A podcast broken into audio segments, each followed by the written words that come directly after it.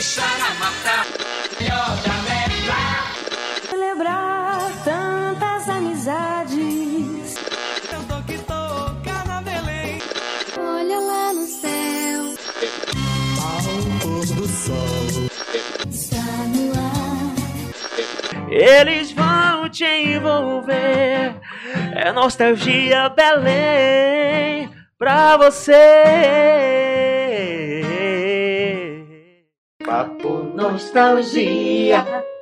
Fala galera, começando mais um episódio do Papo Nostalgia dentro do canal Nostalgia Belém, episódio cinquentinha, apoiando Augusto. Olha aí, Cinquentinha. como foi? É, jubileu de prata. Jubileu, é um jubileu de prata. Mas, É isso aí. parafraseando, né, é um jubileu de 50 episódios, É, certo? rapaz, olha, já estamos com um número redondo agora. Número redondo. Cinquentola na- no bolso. E para participar desse episódio especial, né, episódio número 50, 50 edições de Papo Nostalgia aqui dentro do canal Nostalgia Belém, inscreva-se no nosso canal, né, compartilhe, porque vai ser um episódio muito bacana, muitas informações.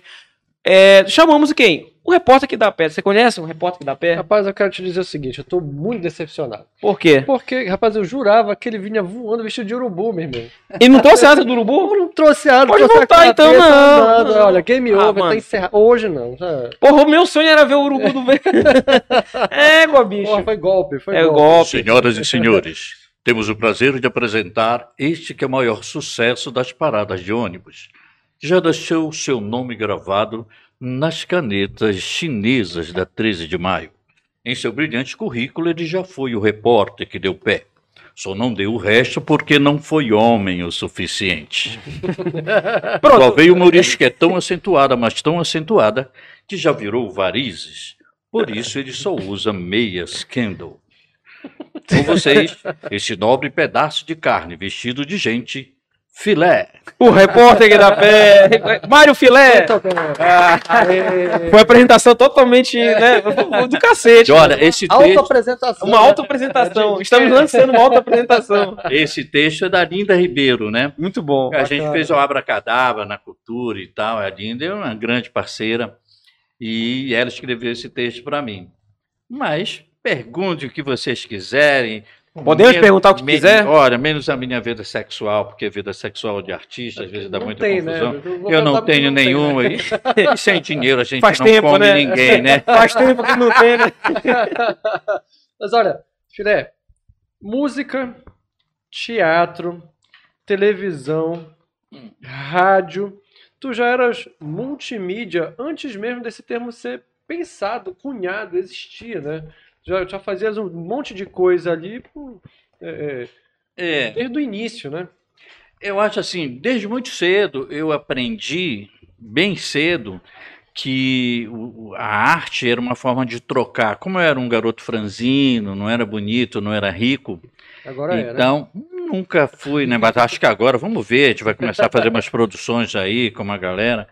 Então eu, eu aprendi muito cedo que eu tinha que, que, que a arte era uma coisa legal. Olha, eu, eu, eu fui cantor mirim no Clube do Garoto aos 12 anos. Clube do Garoto era o, palá o, o palhaço, não é isso? É, Nequinha e Alecrim. Nequinho Alecrim. rapaz. Na TV Marajoara, TV um programa de auditório, os moleques iam pra lá de tarde, aquele calor tremendo para entrar no estúdio, né?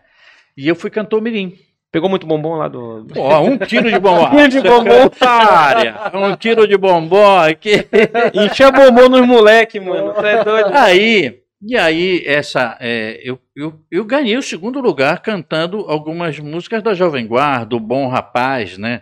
Parece Opa. que eu sabia que hoje era um dia de tudo terminar. E aí, muito, a televisão é muito doida, né? A televisão, ela realmente projeta as pessoas, né? Já naquela época já tinha esse efeito, né? E Muito mais do que tem hoje, inclusive. Né? ah, muito mais, Porque porque era era, primeiro canal, novidade. né? Era né? muita É, coisa, Era a sim, modernidade da parada, né? Sim. E aí eu ia na mercearia comprar pão para minha mãe. E tinha os encarnadores de plantão, né? Tinha um baixinho lá chamado Braz, né? Eu bati, olha, tá aí esse moleque, moleque cantou, tava na televisão. Olha, vou te levar pro Silvio Santos, mas canta aí, moleque. Eu disse, não, não quero cantar meio encabulado, né? Não, não vou cantar. Lá pelas tantas eu estava cantando a capela na padaria O Bom Rapaz. Daí eu comecei. É igual uma baguete, né? De microfone. Subiu na, na mesa ali, pronto. Aí Daí eu comecei a sacar que isso era uma coisa quente. E aí eu fui passar as férias em Marudá, eu devia ter 14, 15 anos, e lá tinha o campeonato, aquele campeonato de férias do Samar, né, que tem é, futebol de praia, vôlei feminino, masculino e tal. E daí surgiu, o repórter começou a surgir aí naquela época. Eu peguei uma lata de óleo e botei um graveto de madeira e virei o repórter de campo. Então, é, é, tipo de pergunta? é, rádio, 14 anos. rádio desfilei sacode, aquela que você liga explode, né? E fazia as perguntas mais engraçadas. Não lembro lá muito, mas sempre que rendia muita graça, muito riso e tal, ao ponto. Tinha alguém que pegava uma caixa de sapato e fazia de câmera? Não, também? ainda não, não. Porque era, de fato ali era a ideia do rádio.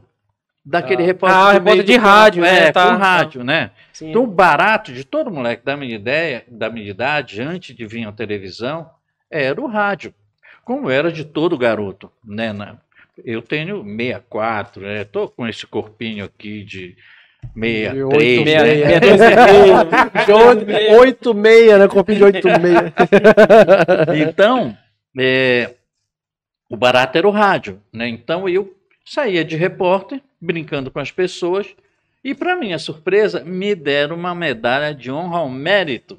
Olha, top. Opa. Quando foi na premiação da galera eh, do, do campeonato e tal, me deram uma medalha de honra ao mérito. Infelizmente perdi, já não era tão, ainda não era tão organizado como não sou desde aquela Tá época. menos, tá, tá menos ruim, né? E Tipo, aí, é, ganhei uma medalha. Então, aquilo ali. Aí, por exemplo, tem a galera. Eu andava naquela época com a galera. Pedrinho Cavalera é meu amigo de jardim de infância. Pô, legal. Craque, sabe tudo. É. E, e eu andava com uma galera que tocava violão, né? Geral, o Geraldão, que hoje é um cara comportado, não toca violão mais. E, e a gente cantava Baden Powell, a gente cantava música da melhor qualidade. E aí, quando chegava na hora do comercial, lembra de um comercial da cerveja Antártica que era. Vocês não lembram, não é da época de vocês, era o Adoniran que Barbosa lembra, Rob- que era a estátua, né? E dizia assim: e quando ele ia começar a chibangada, toda gelou, porque em vez do Raimundo falar, foi a estalta quem falou. Nós vemos aqui para beber ou para conversar? Pum. Cerveja Antártica, cerveja nossa. Então, quando começava essa Legal. música, eu imediatamente subia na mesa, pegava um copo e virava uma estátua. Então, É, desde aquele cedo- cara que fica na frente ali do, do- da estação da Ardoca da inspirada em ti. Então, desde cedo, eu comecei a sacar que isso era uma coisa quente, que isso era uma coisa legal, que era uma forma de comunicar com as pessoas. E aí, mano, bebi muito de graça na minha vida. Os dois é muito a teu favor, né? Bebia porque eu não, eu não tinha como pagar. Mas geralmente caía na graça das pessoas. Não, o filezinho eu pago a dele, né? Ah, já, então, já o Já já, era era filé, filé, filé, já era- era. Já era filé, meu pedido é de filé desde 11 anos de idade. Por quê? Eu, eu era magrelo. Filé de gia? E Vamos filé de gia. Não, e a galera fazia muito bullying comigo. Os moleques pegavam, me pegavam, tiravam a minha calça, jogavam na árvore. no campinho que a gente, a gente batia num campo de futebol ali na Conselheira, chamado Dodó, onde é o Chicos Bar, foi o Chicos Bar É lá Chicos também. Bar, tá. Naquele lugar era uma casa velha dessas casas. é, é, é, de- essas casas bem antigas de Belém mesmo, com a cara de Belém. E era um terreno baldio e a gente tinha um campinho de futebol lá, embaixo de uma sapotilheira linda. E os moleques que, fazendo bullying comigo, tiravam meu xoxi. Daí que começou a minha relação de humorista, porque eu não podia bater nos caras, eu, e E aí eu apanhar, né? não, eu gozava eles, eu começava a criar apelidos, formas de gozar os caras. Aí tu ficava de igual para igual, né? Porque já que eles, apelido, né? e aí eles não me pegavam na carreira, né? E daí, rolando um- o- a, o- a escalação do time de futebol, e a, e a grade era minha. Eu que escolhia quem ia ser, quem ia para onde. só que queriam me mandar pro gol. Moleque nunca quer jogar no gol, né? Não, claro que não. Moleque quer ser artilheiro, né? O gol é quem não sabe jogar, né? Quem tu não sabe jogar vai pro gol. Não, sempre me achei bom de bola. e aí, é, eu disse, não, a grade é minha, eu não vou pro gol, não. E eu tinha o Mauro Gordo, que era o encarnador também, de plantão, e disse, vai logo aí pro gol, ô filé de borboleta.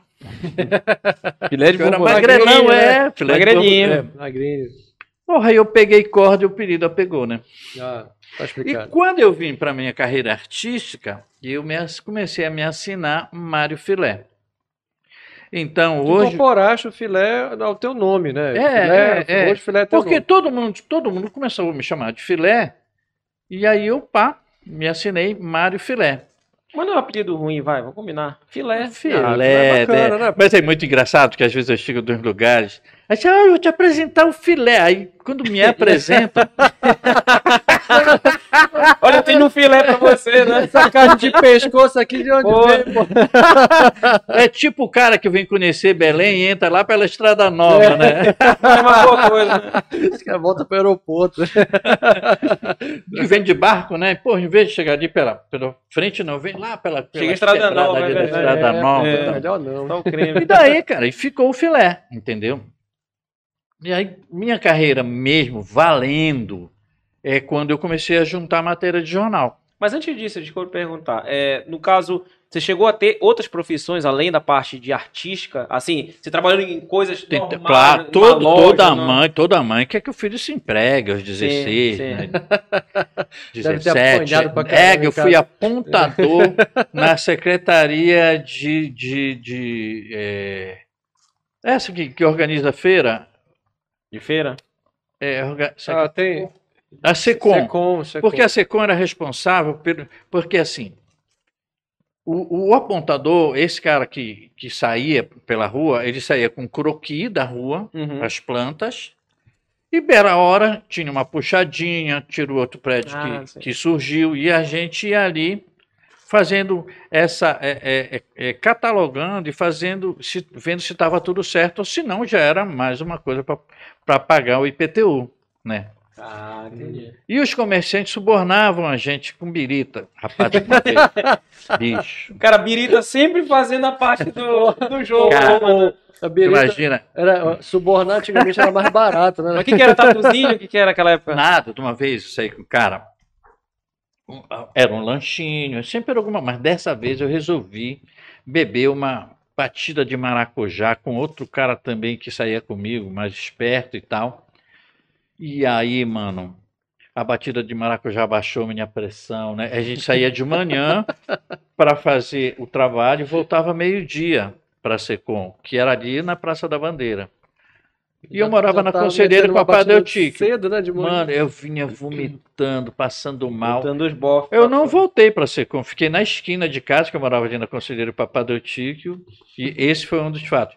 Eu fui também, é, é, acho que ali era, não sei se, a palavra Foi teu apontador primeiro emprego formal, esse? formal. Depois, um amigo meu, querendo que eu trabalhasse também, ele era é, técnico em edificação e estava participando do, do- da construção de um prédio que tem ali perto do, do, do, do, do Boiúna, tem um prédio tá. chamado Michelangelo, Sim, lá, sim. que acho que o Egidinho até morou ali.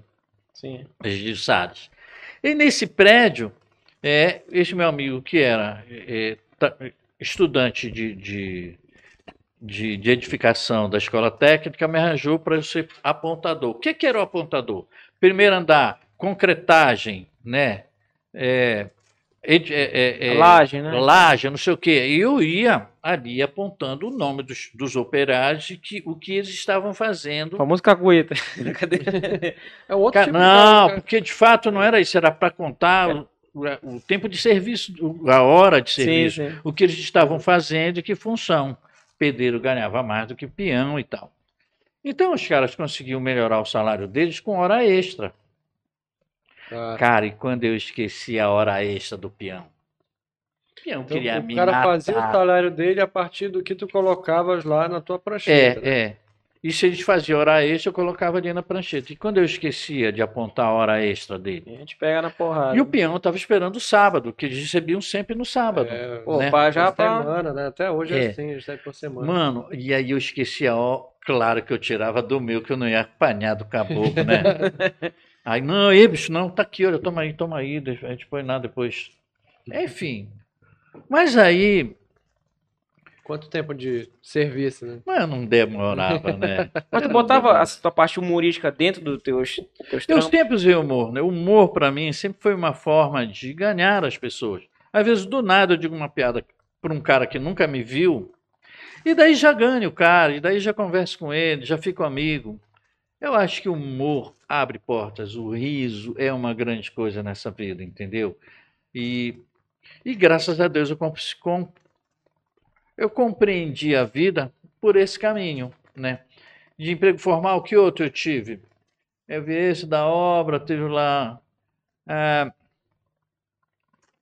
não lembro, mas emprego formal é tão ruim que a gente nem lembra, né? aí depois eu fui. E aí, Depois veio a eu virei ator. Virei ator em 79. É, Como é que chega essa É, parte como- agora do, do Ator não Como é virei cantor. Como é que tu vai... Compositor. Cantor e compositor. É, ser Ator, ah, cantor. peraí, ator, Hoje cantor e todo, mundo, compositor. hoje todo mundo é, é- é criador de conteúdo, né? É. Naquela época, barato, quem não trabalhava era ator. Eu sou Quem não trabalhava era atora? É, que- Imagina, é quem não. Ó, alô, atores. Ou artista, não, né? vai gerar nota de repúdio isso aí. Não, ficar alô. falar assim, Pelo amor de Deus. Queridos atores, não é nada disso, eu também sou da mesma praia. Mas, naquela época, é- era uma forma que eu tinha de justificar uma ocupação e tal. E, de fato, eu comecei a trabalhar, a gente formou um grupo chamado Abiar. Sempre dava uma canja, sempre estava compondo alguma coisa, um verso. Eu andava ali pela, pelo bar do parque, tinha o cinema 1 e 2 e 3, você lembram? Claro. é, é, Só tinha o cinema 1 e 2, o 3 era uma lanchonete. E o depois ce- virou, de- aí depois É. virou 3, depois virou locadora Cinema 4. Cinema quadro. Então, esse, o lugar onde era o, onde construíram o Cinema 3 era uma lanchonete que tinha música ao vivo. E quem tocava lá era o Zé Arcângelo e o Tito. Tocavam Vinícius, Bossa Nova, né? E aí houve um festival de música do Cinema 1, do Cinema, do cinema 1 e 2, né? Nessa lanchonete. Alexandrino Moreira. Era Alexandrino Moreira o nome O do cara? cinema, o cinema, O o cinema, cinema, é, ah. dono do, do, Responsável, do né? cinema, dono do cinema. E da Cara, e também. aí, nessa história, nessa onda, Chico Sena era o meu grande parceiro. Cena. Primeiro trabalho que quem arranjou pro Chico Sena fui eu, lá no Chico's Bar. Chico Bar. Chico. Sena. E aí, naquele tempo, não tinha essa coisa de som, era um negócio de uma caixa de som daquelas improvisadas de, de, uma, de uma vitrola, né? E tal. E, e o violão também amplificado da forma mais estranha possível. Mas o Chico Sena era sensacional. Um timbre de voz, uma potência de voz sensacional. E, e o Chico começou ali. O, o, o, dono do bar deu um banho de loja no Chico. E o Chico começou a cantar lá. Cara, e depois o Chico ganhou Explodiu. o mundo, né? Chico era um grande parceiro meu, um querido, muita saudade do Chico. E a gente tinha um. Então, 79 era esse burburinho, bar do parque, né? Sim, o Bar do Parque sempre foi um, um local de- Parque, de, de figuras das mais diversas possíveis, né? Inclusive é, é, de entidades. Baixava. Especialmente entidades. né? Porque o Amiradade. Brotava alguma Não, meu pai era uma das- dessas entidades. Ah, né? o teu pai, Raul Tadeu, Vicente Cecim, né? O Rui Barata, que tem até a estátua do É, Rui Barata é, lá. Rui também. Barata. o- É. Rapaz, o Rui Barata deve estar muito puto com aquela estátua de esperando o Uber com o livro na mão. É, é pior, né? Por que não botar ele numa mesa, né, mano? Sabe o que ele dizia pra É gente? verdade. Sabe o que ele dizia pra gente? Porra, Puta é merda, verdade. irmãozinho, se tem uma coisa que eu não quero ser, é estátua. E na época, E tem duas, Belém. E na época tinha essa coisa da efervescência política. gente. É, o AI-5 terminou em 79. O AI-5. Sim. Mas a censura continuou até 88. Então a gente fazia é, espetáculo para censura. de música, de teatro. Sempre ia lá o Depois censor, é, ia lá o censor para ver o espetáculo. É claro que a gente fazia um espetáculo para o censor e um outro que a gente ia fazer valendo. Mas chegou a tomar umas com sensor, porque exi- eu já vi muito assim do Não, cara não esse fazer tipo aquela.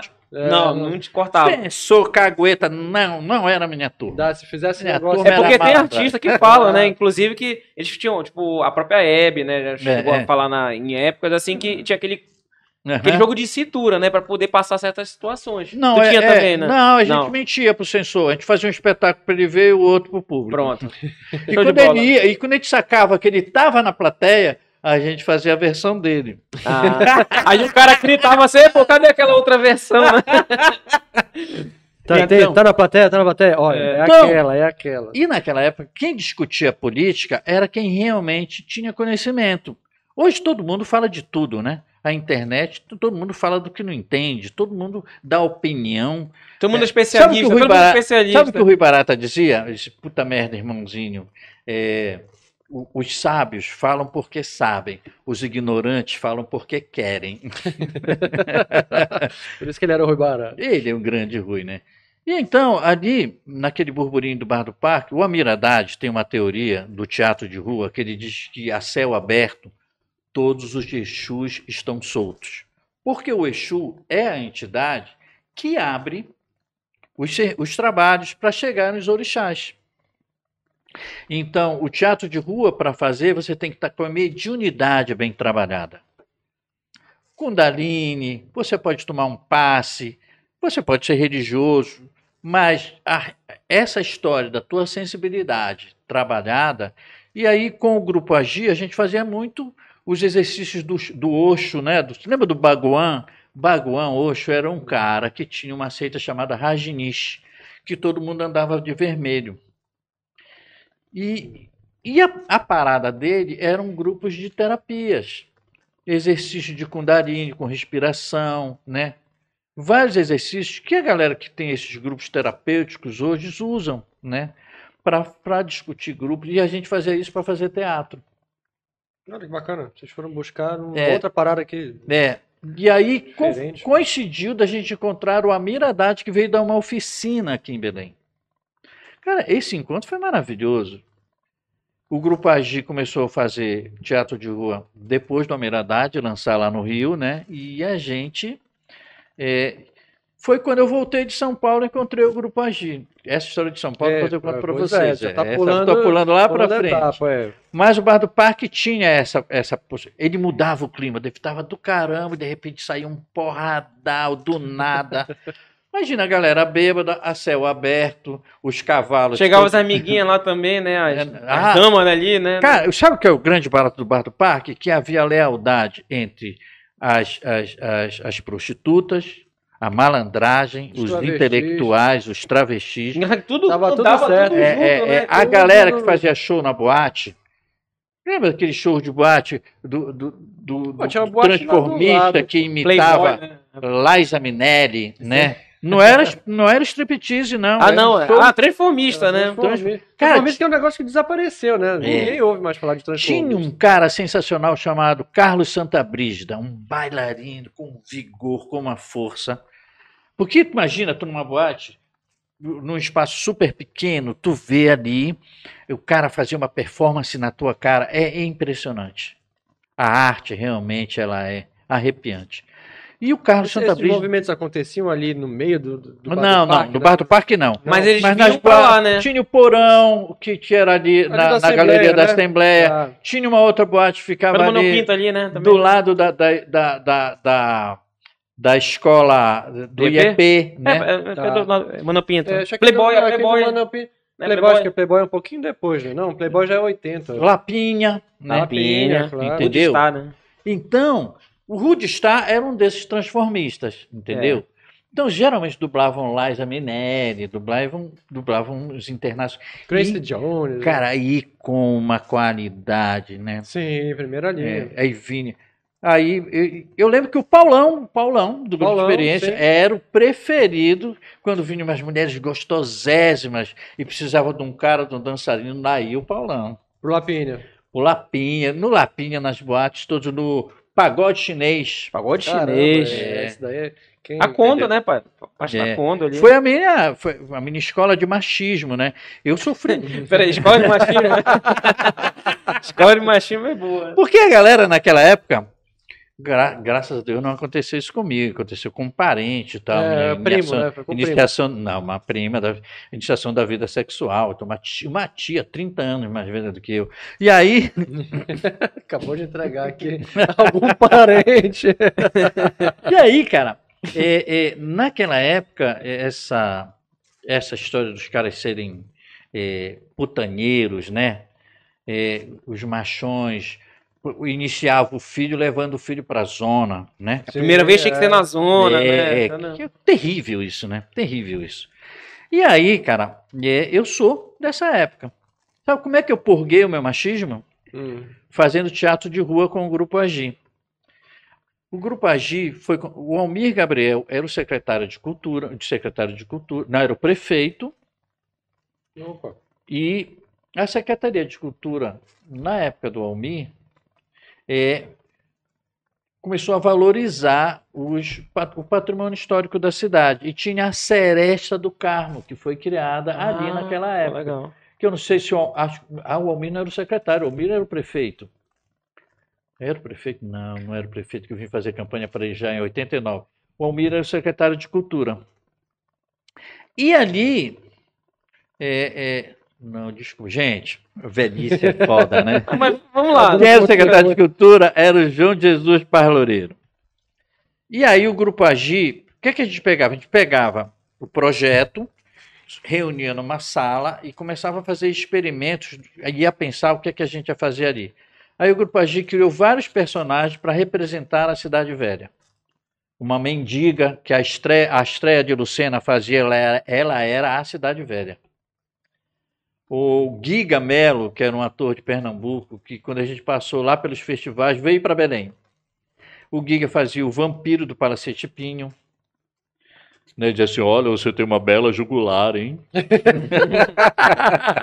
Ele é bem, ele é bem garboso, né? Você não quer tomar um chá Muito comigo bom. no palácio, né? Eu fazia Bela o jugular, nascimento, Que que era, um, nascimento? era o machão. Foi aí que eu purguei meu machismo. Como é que tu fazia um machão? Porque Vai. antigamente todas as mães Ah. queriam que o filho fosse funcionário do Banco do Brasil ou do Banco Central. Ser bancário era o Era o- status, né? É O verdade. cara a pegava na Brasil, ponta. É. é, Caixa Econômica também fazia É, sucesso é, é, nessa época de então- queria fazer concurso. Então todos os caras das grandes repartições, os caras que trabalhavam, os de machões, se tratavam por sobrenome. Dizer, Olha o Andrade, tá aí o Andrade, rapaz, que não me deixa mentir, né? Entendeste? O Silva, porra, Silva, e aí, rapaz, bora sair com a gente, né? E aí eu saía vestido, eu era o Nascimento, um bigodinho fino, assim, cabelo penteado para trás, né? E eu era o Nascimento, porque a gente usava personagens antagônicos. Eu fazia o Nascimento e o português para provocar as pessoas e as pessoas começavam a colocar coisas sobre o ambiente. Então, o Nascimento, imagina, Márcia Freitas, a Sol Roque, é, um monte de, de- As meninas ali universitárias, galera da UFPA, o movimento feminista, o movimento de esquerda surgindo ali naquela época. E eu ia provocar as feministas. É, O. Nascimento, imagina, Coragem, imagina eu chegar com a Coragem. Márcia Freitas, né? tipo, Oi, tudo bem, querida? Meu nome é Nascimento, trabalho no Banco do Brasil, entendeu? É, tô aí, eu, o Moraes, o Azevedo. A gente, pô, a gente saiu agora na sexta é minha, né, minha filha? Eu sou homem, entendeu? Eu deixei minha senhora em casa. Vai que alguém mexe com ela, já vai dar briga, entendeu? Eu digo, porra, Dalva, fica em casa, eu vou sair. Porra, eu sou homem. E aí, imagina eu falando isso para essas feministas, né? De começo de carreira, muito empolgada, cheia de gás e tal. E queriam, né?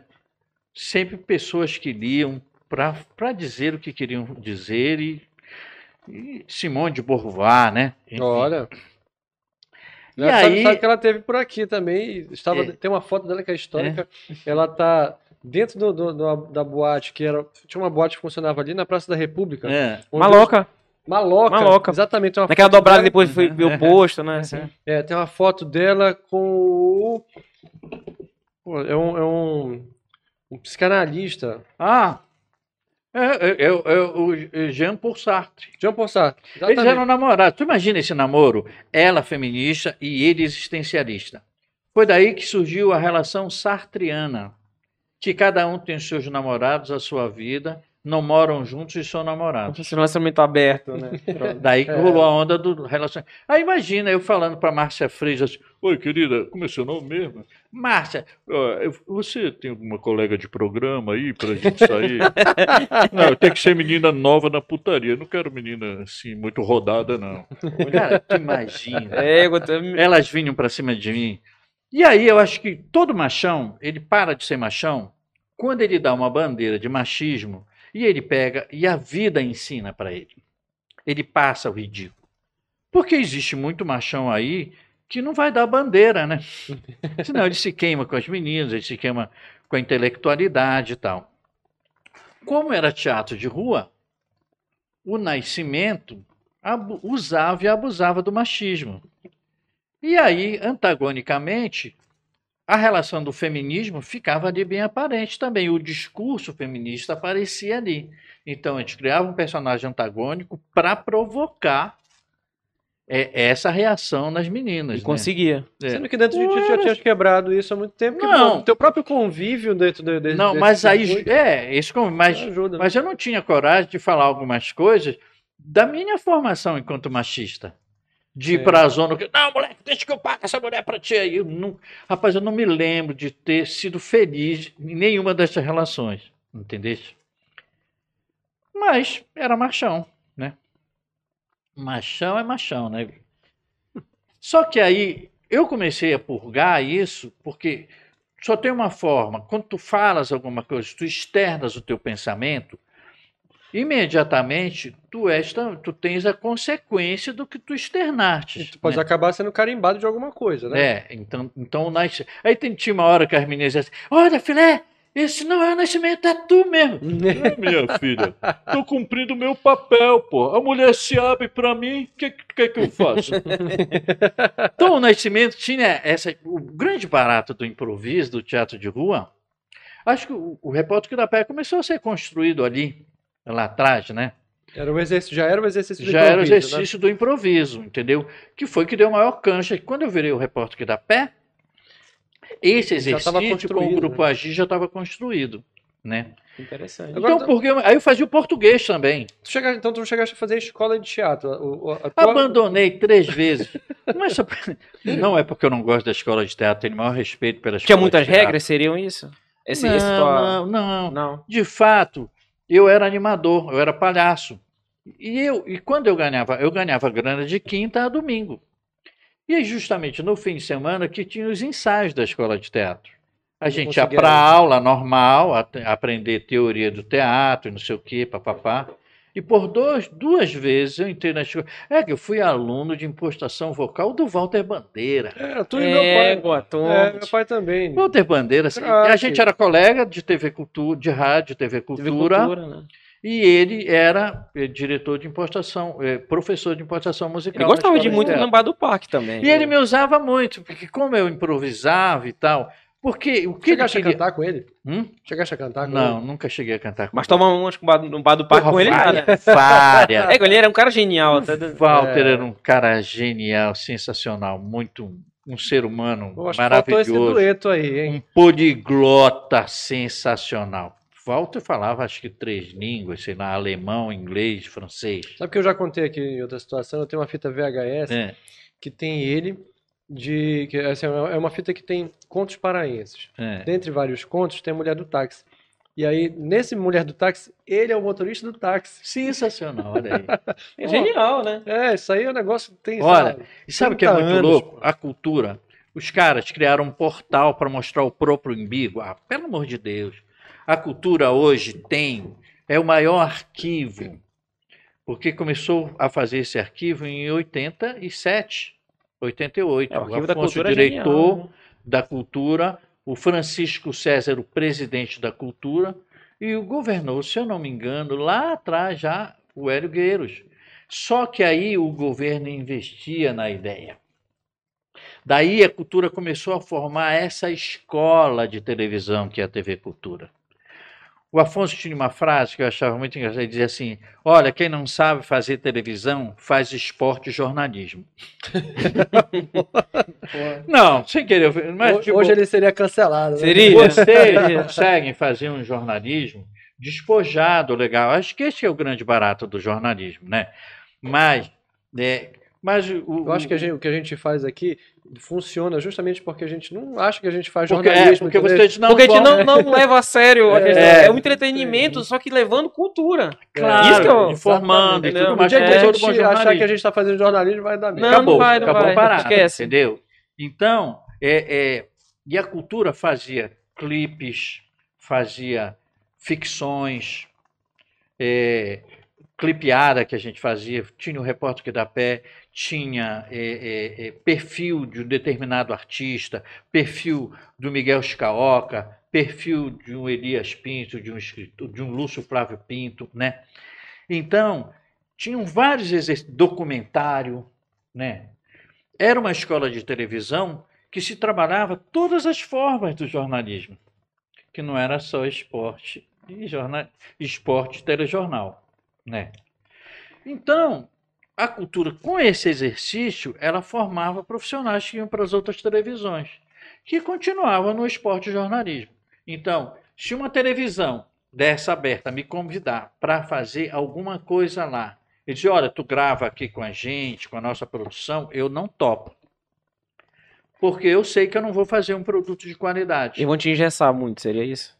É, essa palavra engessar tem gente que usa porque tem preguiça de aprender. Eu acho que também é, é, é você. Quando eu acho que a gente aprende, é, ninguém é bom sozinho. Eu me tornei o cara, o comunicador que eu me, que eu me tornei, porque eu colei lá na cultura e muita gente boa. Eu jamais ia para a rua porque eu tinha uma ideia só da minha cabeça. Eu tinha a ideia da minha cabeça que somava com, com a pauta do cara que sabia fazer pauta, né? Edição, né? Que somava com a técnica do jornalismo. Eu não, a ideia do diretor, É, já é. conversava com o editor também. É. era um triângulo. Era uma, uma equipe, né? esse é o Sim. grande barato da, da, da emissora Cultura. Sim, claro. Que de vez em quando passam uns caras lá e não respeitam isso. Que eles colocam os seus cabides de emprego lá, colocam os seus parceiros e tal. A cultura é um patrimônio cultural do Pará. E tem um arquivo de televisão que ninguém foi lá e mandou transcodificar essas imagens, porque tem atores que já não estão, entre- já não estão entre a gente, histórias. História do Zé Pilim. Já pensaste? Tem, tem documentários da cultura sensacionais sobre o Pará, sobre Belém, sobre o patrimônio histórico, sobre a fauna, enfim. A, a, a- a agricultura, por exemplo, matéria especial, açaí em pó na Embrapa, né? Na universidade, na, na- não era não era Embrapa, era a, a, a FICAP, né, na época. Ficap, sim. Então, açaí em pó, ia lá no laboratório de açaí em pó. Então, a cultura, ela tinha. Quem tinha esse olhar era o Afonso Plautal, que era mestre de televisão, Crack. professor da universidade, um cracão, Sabia entendeu? E aí trazia. Ele pisava os artistas nos, nos palcos, ele ia nos lugares ver os shows e tal. E aqui e ali estava trazendo. circulava para entender o que estava acontecendo de debaixo da superfície aqui É, e trazia esse pessoal para É, é. frente do, do, do- palco, né? Sensacional isso. É. E a cultura criou um arquivo, um patrimônio, meu Deus, inestimável, que está lá no Matic. Meu medo é que chegue um presidente doido lá e resolva jogar tudo fora. Na área, isso é acervo. Não, não tem. é, Não, pode pelo amor de. Deus. Sim, já, já dizia o, o, o Nazareno Torinho, lei é lei, está acabado.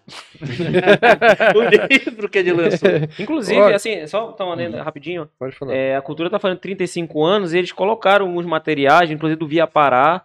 É, inclusive, eu peguei uma matéria muito. Colocaram, acho que o assalto do Oteiro, inclusive, que é eu, Acho que do Natal, filé. Rui É, Cabocão. é, é, né? botaram, botaram várias Doméstica matérias. altamente descuidada emprestou as joias da patroa e foi tomar banho de outeiro. Eu entrego mesmo. Era o Lauro Entregação, Rui Caboclo. Inclusive, comentei, né? Botei lá no, no Instagram do Nostalgia Uhum. Belém, que é uma matéria que eles fazem em frente ao Cine Ópera. É muito interessante como a galera se. É, falando sobre os cinemas eróticos da cidade. Uhum. E a galera pudica, sabe? Não, É. isso é um absurdo, sabe? É. Tipo, é muito legal você enxergar aquela galera da década de 80, do final, e hoje. Que não tem muitas coisas que são bem parecidas. A diferença é a postura que a pessoa tem. também É, lá, né, é, e tal, é. né? Então, assim, a TV Cultura concordo totalmente contigo. Tem um puta do material. Alô, Binho, por favor, coloque isso pra Olha, galera, que é Binho. muito bom, viu? E, e eu, O Hilbert gosta muito disso. ele sabe independente, independente de quem esteja dirigindo a cultura, eu vou sempre vestir a camisa da cultura. A Claro, gente é aprende nosso que a gente jamais fala mal de um lugar onde a gente trabalhou. Quer a gente goste ou não do que esteja vendo na atualidade. Entendeu? A cultura vai ser sempre, porque a cultura é minha mãe. A cultura é, é o meu embrião para esse público maior. Na cultura eu aprendi tudo, no rádio, na televisão, na produção de vídeo, na produção de áudio, sabe? Foi a escola, né? A cultura é minha escola. Então, eu, eu tenho que amar a cultura e odiar quem não gosta da cultura. É, tem muito Olha, comentário aí, né? É, tá bombando aqui, olha. O Henrique Senna, falaste do Chico Senna agora. Hum. O Henrique Senna, sobrinho dele.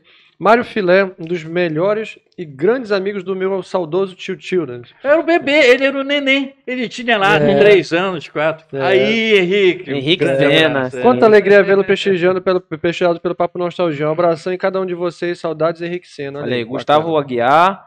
é, lembro do Pagode do Popiro toda segunda-feira. E eu lembro da Praça do Relógio do Centro de Belém, tá participando. E o Amaral Rosa. Mário Filé é um grande amigo, por isso estou aqui para prestigiar o mesmo. Amaral Rosa. É, olha o Arthur, vê muito bom ver esse grande artista paraense sendo prestigiado. Olha aí que bacana. Eu acho que é o Arthur, é o Arthur Amaral, né? Eu, foi meu colega. aqui, cara, Arthur eu tive vê. uns colegas de faculdade, eu, eu vim fazer faculdade agora, né? Há uns anos atrás, estou devendo sete matérias para me formar em jornalismo e tal. Porque quando eu fui demitido da Ah, sabe que cultura. não vai terminar, né? Jubilado, né? Jubilado lá. Não! Universidade paga, tu volta a hora que tu quiser, mano. E aí, cara, é, é, eu tive uns colegas interagir com essa galera que, que tem essa cabeça de agora e tal, né? E é muito bacana essa, essa simbiose Mistura, né? aí, né? Essa mistura. Sabe? E eu acho que um homem ele tem, tem que estar com o olhar voltado para o futuro. Ele não pode querer impor o que ele aprendeu lá atrás, porque senão ele não vai aprender mais nada. O grande barato a é a história gente- ajudou a construir a chegar nesse ponto, é, né? O grande barato é a gente se portar como quem não conhece ainda nada. Porque quem diz que sabe muito estagnou, parou de aprender, parou, parou de crescer. A gente sempre entendeu? tá aprendendo, na verdade. O Até porque, por exemplo, é. você é um cara que veio de uma, uma fase que é o quê? A rádio, TV. Hoje nós estamos na parte digital. Ainda não entrei, mas vou chegar nessa praia. Você vai chegar. Segura a onda aí que eu vou. Olha, Olha, eu vou até chegar. posso botar uma dica pra vocês, a galera que tá assistindo. É. Imagina você pegar todos esses materiais aí do Mário Filé, a galera nova conhecendo o Mário Filé. Tem Cara- vai, vai pensar que é o quê? É um humorista novo. É, Rapaz, olha, É. é Bora até verdade. dar, dar logo uma dica pro cara procurar no YouTube. Alô, diretor? Solta aquele vídeo dele voando.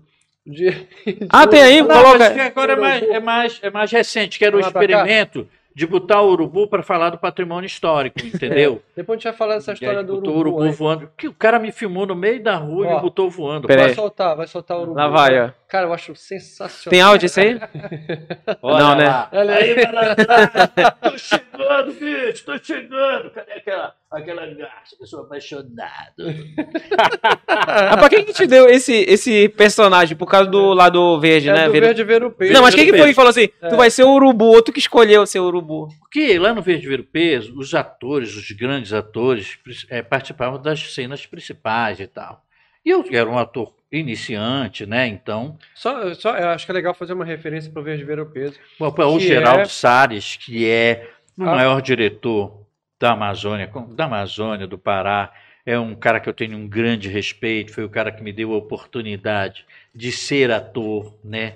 É. Fui lá no Grupo Experiência, eu entrei lá, o Pedrinho era diretor musical de uma peça chamada Perigos da Bondade, em 1979, e eu era percussionista. Eu e o Wilsis, que era cunhado do Pedrinho na época, e a gente fazia percussão ali.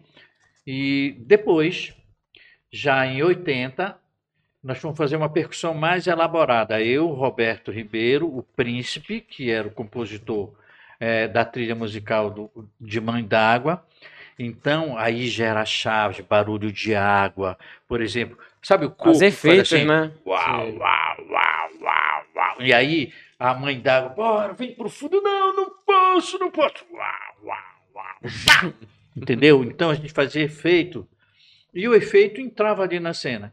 E foi um aprendizado sensacional. O Geraldo Salles, como sempre, genial, né? É, esse é craque também. Foi um cara, um cracão. E depois me deu oportunidade, em 80, de fazer. Em 81, de fazer o Verde Ver o Peso, que fazia o Urubu. Verde Vira Peso, se eu não me engano, não tá no Guinness como a peça. Não, não tá, porque não tá no Rio de Janeiro e nem em São Paulo. Sim. Não é só por isso também, não é uma questão de preconceito, não. Porque ele tá, enquanto longevidade, de fato ele tá. Mas, que é a- a- a- a- o espetáculo mais antigo em cartaz. Mas não é como Trair e Coçar. Porque o Trair e Coçar, Ah. ele tem plateia, ele tem, o Vejo Ver o Peso hoje faz em momentos pontuais, no No Sírio, né? Né? Faz, É, faz Apresentações pontuais, momentos. sim. É, pontuais, entendeu? Então, não é como um É uma curta temporada, faz, sei lá, É, tipo. é. tre- 15 Três dias, Três, três dias. né? dias, três. Três dias na, na época É, do Círio, é, né? é. Então a gente entra no Guinness justamente por, por essa questão. E eu acho que, que é lógico, que é natural. Já isso, tem, já porque- tem uma próxima marca aí, um próximo, próxima data pro Verde Ver o Peso pra galera. Agora que as coisas estão voltando, É, provavelmente. porque- pois é, porque agora provavelmente, provavelmente, né? provavelmente, Mas não tem uma é. conversa aí, você não... Rapaz, eu não sei, tem a produção, eu não sou mais da produção do, do Verde Ver o Peso, mas a produção deve. Porque eu, eu acho que o grande barato do Geraldo é que o Verde Ver o Peso realmente é uma marca, é. E ele é o que é, porque ele tem um pedaço de cada ator. O texto foi construído pelos atores e o Ramon Stergman juntava os textos e depois o José Leal veio e foi atualizando o texto. Entendi. Cada ano tinha uma. Ah, foi história- adaptando pra se... Foi É, Adaptando, então, é legal. vai pegar as piadas. Qual é o vai- barato do vejo? Não, as piadas eu inventei, as minhas piadas. Sim. Então tem gente que tem a sua parte, que faz lá e faz crescer o, ver, o verde ver o peso. E o Zecão é o grande cara, é o grande cara nisso aí.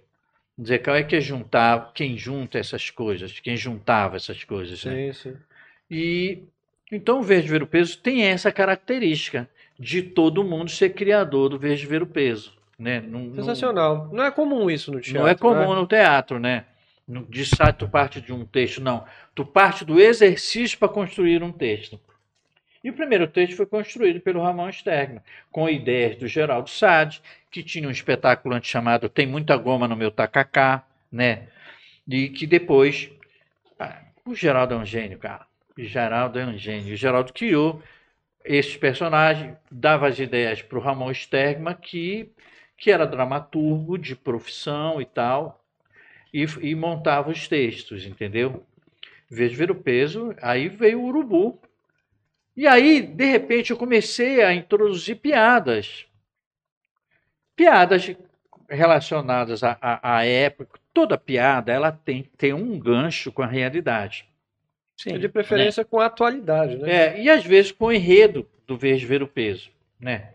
Então, por exemplo, Sírio, né? Ó, vou contar essa para vocês. O Papa veio passar o Sírio agora no tempo da pandemia. Não podia dizer para ninguém porque ia aglomerar, né? Já que vinha de Roma, passou é, na CNBB do Rio de Janeiro para uma reunião. E aí o voo sempre chegando atrasado, o Papa mandaram o melhor motorista da Sé pegar o Papa, o Negão. E pô, e o Negão foi pegar o Papa no aeroporto e vem ali pela estrada a 80 quilômetros e o Papa, Negão, tô atrasado, corre mais. E não, santidade, eu não posso correr, não posso passar de 80, senão são 30 pontos na carteira, ainda tem a sua santa vida. Negão, faz o seguinte, eu dirija, você vem para meu lugar. E o Papa 100, 120, 140, 120, 140. Aí o guarda de trânsito parou o carro, quando viu o Papa na direção, né, ligou pro chefe. É, chefe, olha, peguei um cara importante aqui. hein? Mas quem é o, o presidente da república? O, O chefe do Supremo, olha, só pro seu comando. O motorista dele é o Papa. Eu acho que o negão que tá lá atrás é São Benedito.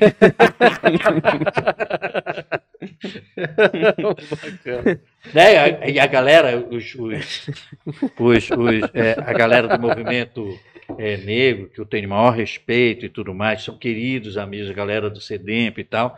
Às vezes, quando a gente começa uma piada, eles já ficam armados para te dar uma flechada, né? É. Mas, de fato, a gente está falando aqui sobre a meritocracia, né?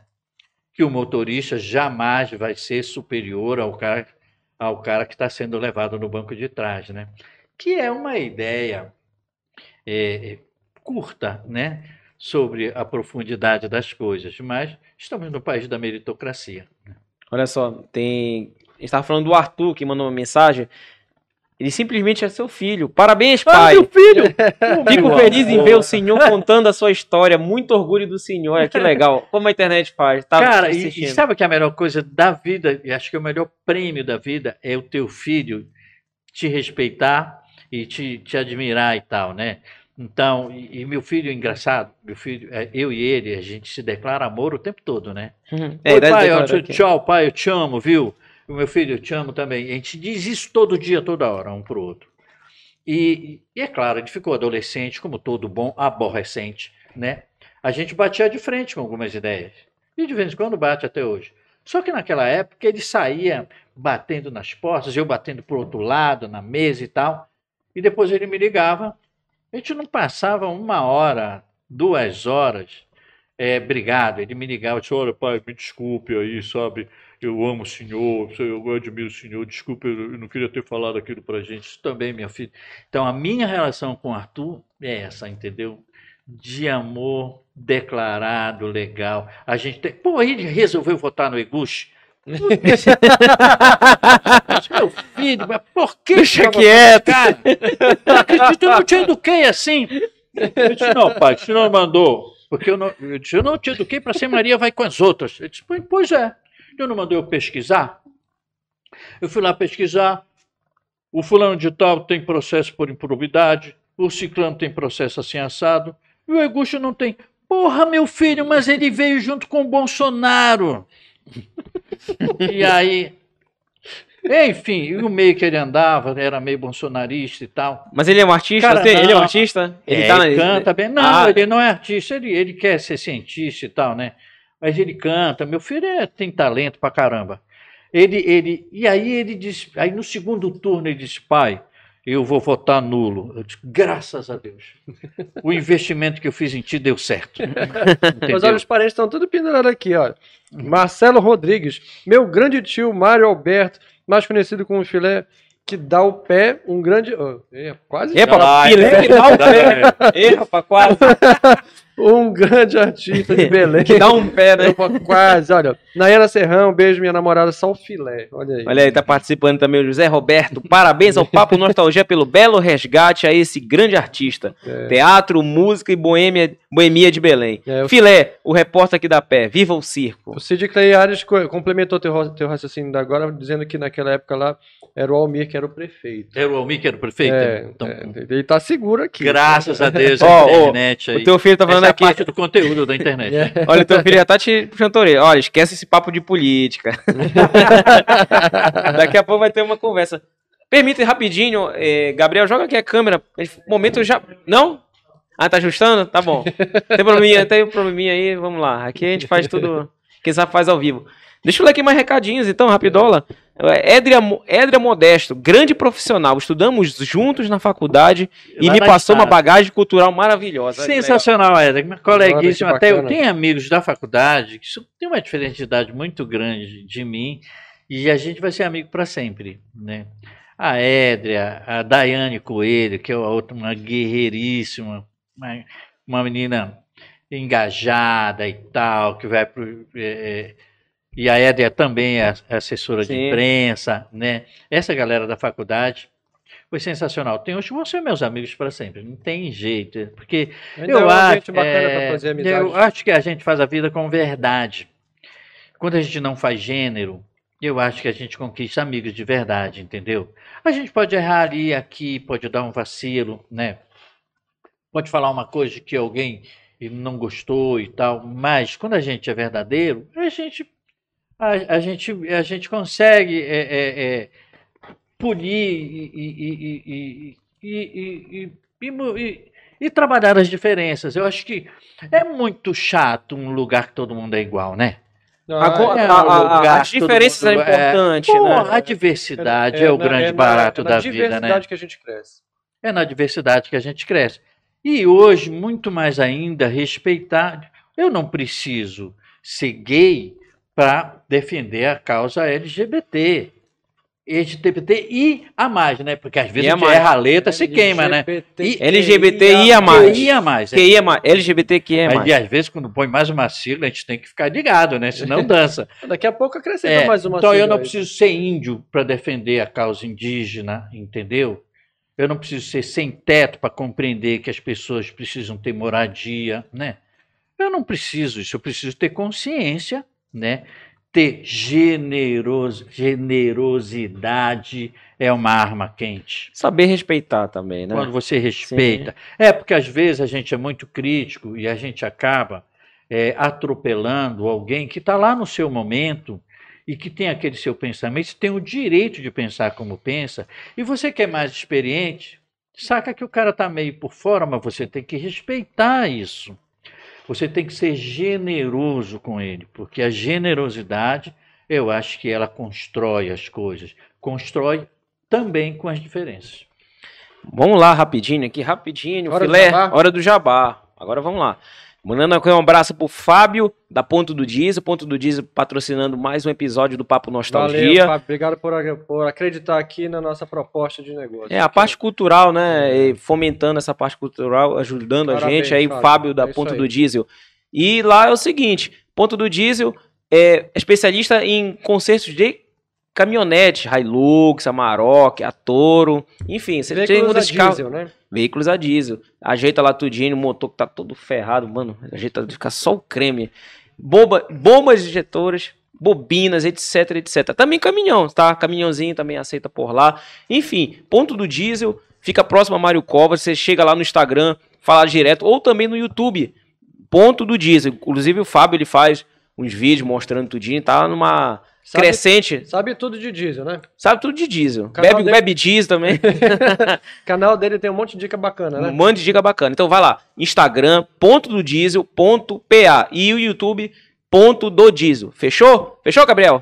Pronto, Tá vamos ficando- lá. Tá ficando bom de decorar. comercial, É. comercial, É, mo- hora do jabá. Quer fazer teu jabá também? Vai lá agora. Neste fim de semana, o Toró vai ser demais! Primeiros Jogos de Inverno de Belém e área metropolitana. Arremesso de saco de lixo no lixão de Marituba.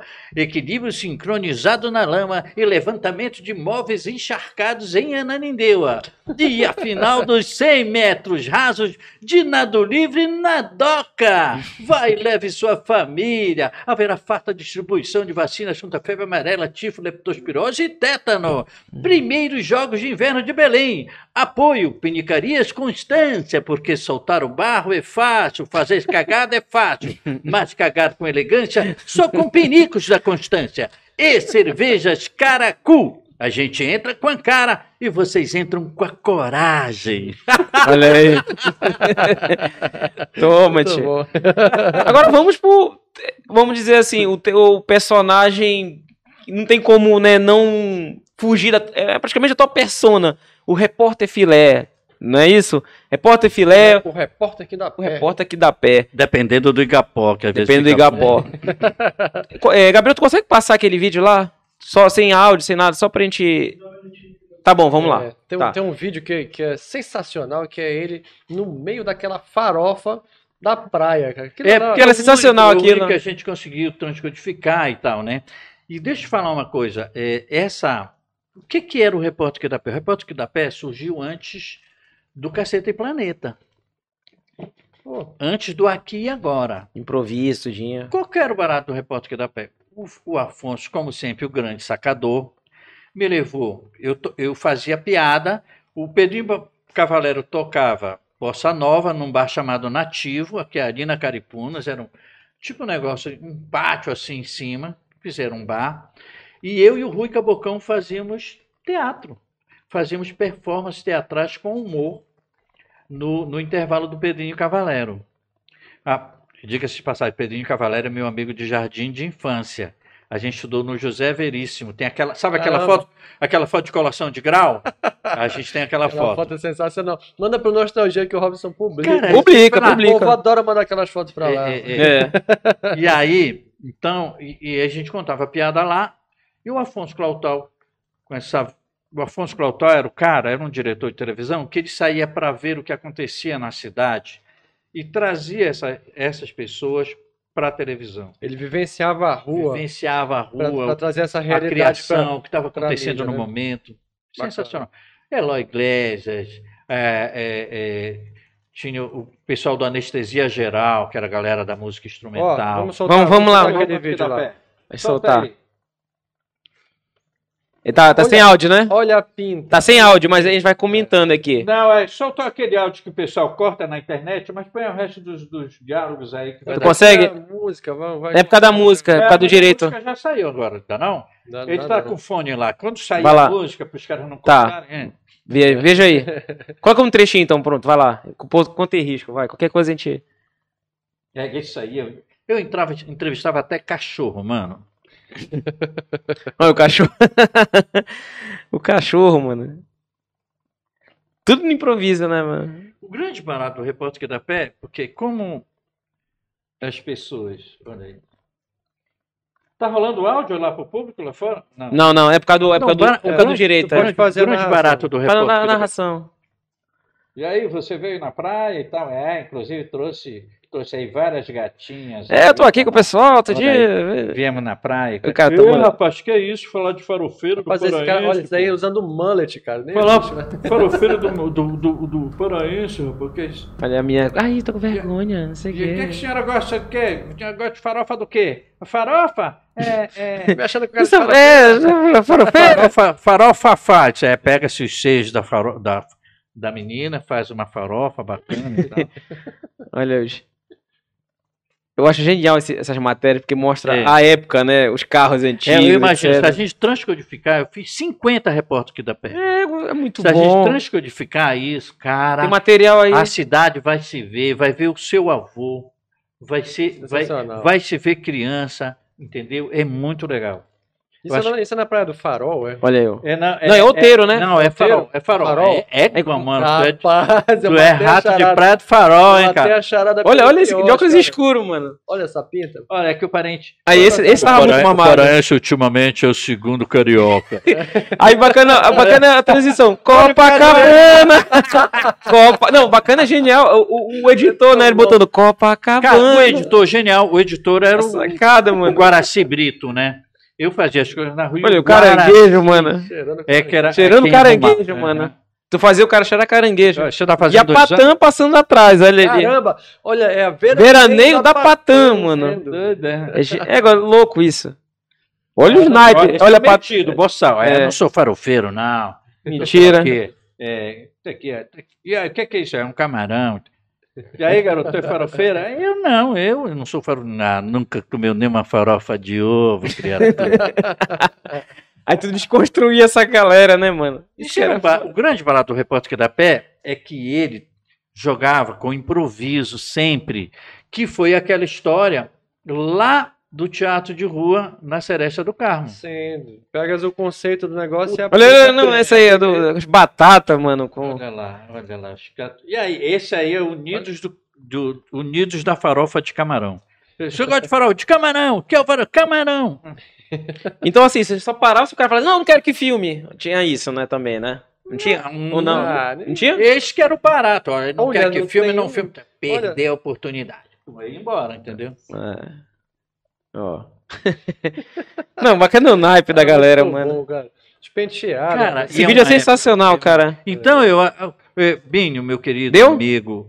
é, Olha o cara metendo na farofa ali. a. Metendo na farofa, mano. então, eu quero falar para o, o Hubert, Wilbert? Wilbert Nascimento. Hilbert Nascimento. meu querido Wilbert. Fala, pode falar, pode. Acho que se você fizer o resgate dessas imagens e, e transcodificar, você vai fazer a cultura dar um salto enorme. E esse mérito vai ser seu. O mérito das pessoas que criaram aquilo naquela época vai vem todo para você, porque você vai resgatar a memória da cidade, da fotografia da cidade, dos hábitos, das, hábitos que não mudaram muito, tabus que não mudaram muito, mas com certeza você vai dar um grande presente à cidade, transcodificando as fitas de uma tique que tem lá na, na cultura. Porque lá tem matérias especiais sobre o Zé matérias sobre a arquitetura da cidade, sobre o açaí em pó, sobre artistas, a, a literatura, enfim, a cultura no geral. Eu desejo boa sorte para você, Binho, e que você consiga realmente. Você é um grande administrador, mas que você consiga ter a sensibilidade de catar, de, de, de resgatar a essência da TV Cultura, que é muito importante para todos nós. Isso dava um programa legal pra caramba, né? Fazia um Resgate. programa, assim, É, resgate. progra- programete. É, tinha, Tem um arquivo, né? Tem um arquivo Drops cultura, no né? meio da, tinha, da programação, tinha, né? tinha esse programa, talvez na, na gestão retrasada, ou até na passada, que ainda tinha máquina de uma TIC, que essa máquina não fabrica mais. Sim, sim, Os caras lá em São Paulo têm, porque eles pegam várias máquinas e fazem uma. sim. Então ainda tinha essa máquina que dava para transcodificar. E eles faziam é, é, é, um, um programa que era, que era memória, não sei, era um, era um programa que eles colocavam Uma essas matérias. de video show da, da É, cultura, de video né? show da cultura, entendeu? Mas aí a máquina emperrou, entendeu? Não tem mais isso. Não tem quem Olha, conserte, não tem Vini, eu já fiz inclusive o orçamento lá em São Paulo de quanto eles máquina. transco... É, a gente podia fazer Pô, um 50 pro- programas, Ah, 50 programas é muita Cara, coisa. se eu fosse diretor do Museu de Imagem do Som, eu ia me esforçar bastante para resgatar essa imagem. Entendeu? Claro, isso tem um valor histórico. Tem, Isso mostra a histórico tal. cidade. Não só as matérias do filé, mas de, do geral, É, né? claro.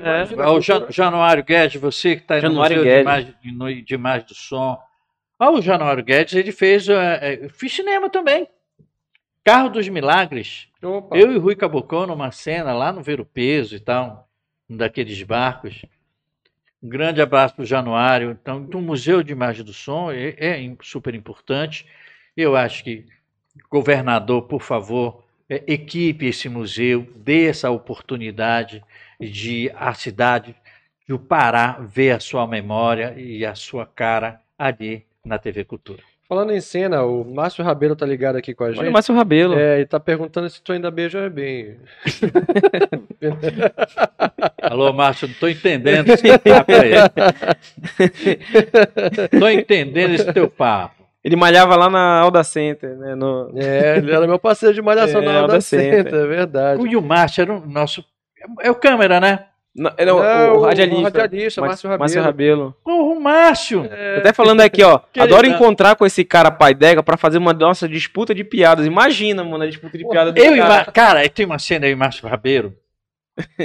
O Márcio, eu, eu, eu galera da, lá da, da, da 99. É, né? era, era 99. Grande Márcio. É, Cara, a gente fez, a gente gravou. Hoje ele tá na Roma. Ele tá na Roma FM. Roma é, FM, é, Roma ele tá na FM. Roma FM. Ele, ele, o Márcio fazia um malaco super engraçado. Ele é cheio dos personagens, cara, né? a gente tem juntou eu, Márcio, Natal Silva. Cara, e a gente fez com um cara que produzia vídeo. E aí a gente gravou aquilo, mas não foi pra frente. Mas, porra, era uma puta de uma memória. E o outro sócio do cara, invejoso, não sei o que, mandou o cara pagar. Ô, mano. E Que aí- era, um, que era pra esse cara ter hoje uma imagem preciosa. O Márcio Rabelo, a gente gravou ele nas grades da prisão, ele fazendo mala. Cara, muito. Márcio, você é um querido. É, imagina. Você é um queridaço. Com certeza. Ele, o Aldrin, sabe? O Aldrin. E O Silvio, o Silvio cara. Júnior foi Também, meu professor de áudio e marketing. Sabe tudo. Ele, Ney Messias. Eu fui em. nove- Porque até então eu era um cara de esquerda, né? Passou já essa fase? Porra, não. Hoje. Até mais hoje- ou menos. Não, não tem santo em política, né? e aí eu não tenho mais remorso. É muito bacana quando o cachorro grande te contrata para dar flechada no outro cachorro. Só que eu não apareço mais na minha cara na televisão, que eu não sou leso, né? Tu não levanta mais bandeira de campanha política pra ninguém. Para é ninguém. isso? Eu não, por exemplo, o meu perfil do meu Face, eu não ponho eu e o cara lá. Talvez eu possa pôr. é, eu voto no fulano, eu assumo meu voto. Mas eu bater uma foto com ele do meu lado, sabe Deus o que vai acontecer com a vida dele depois. que é que ele vai aprontar publicamente. E eu tenho uma reputação a zelar. Entendeu? Eu tenho uma reputação a zelar. E tenho muito cuidado com isso, sabe? Parece que eu não tenho cuidado com o que eu falo. Às vezes os caras me chamavam para gravar uns comerciais horrorosos.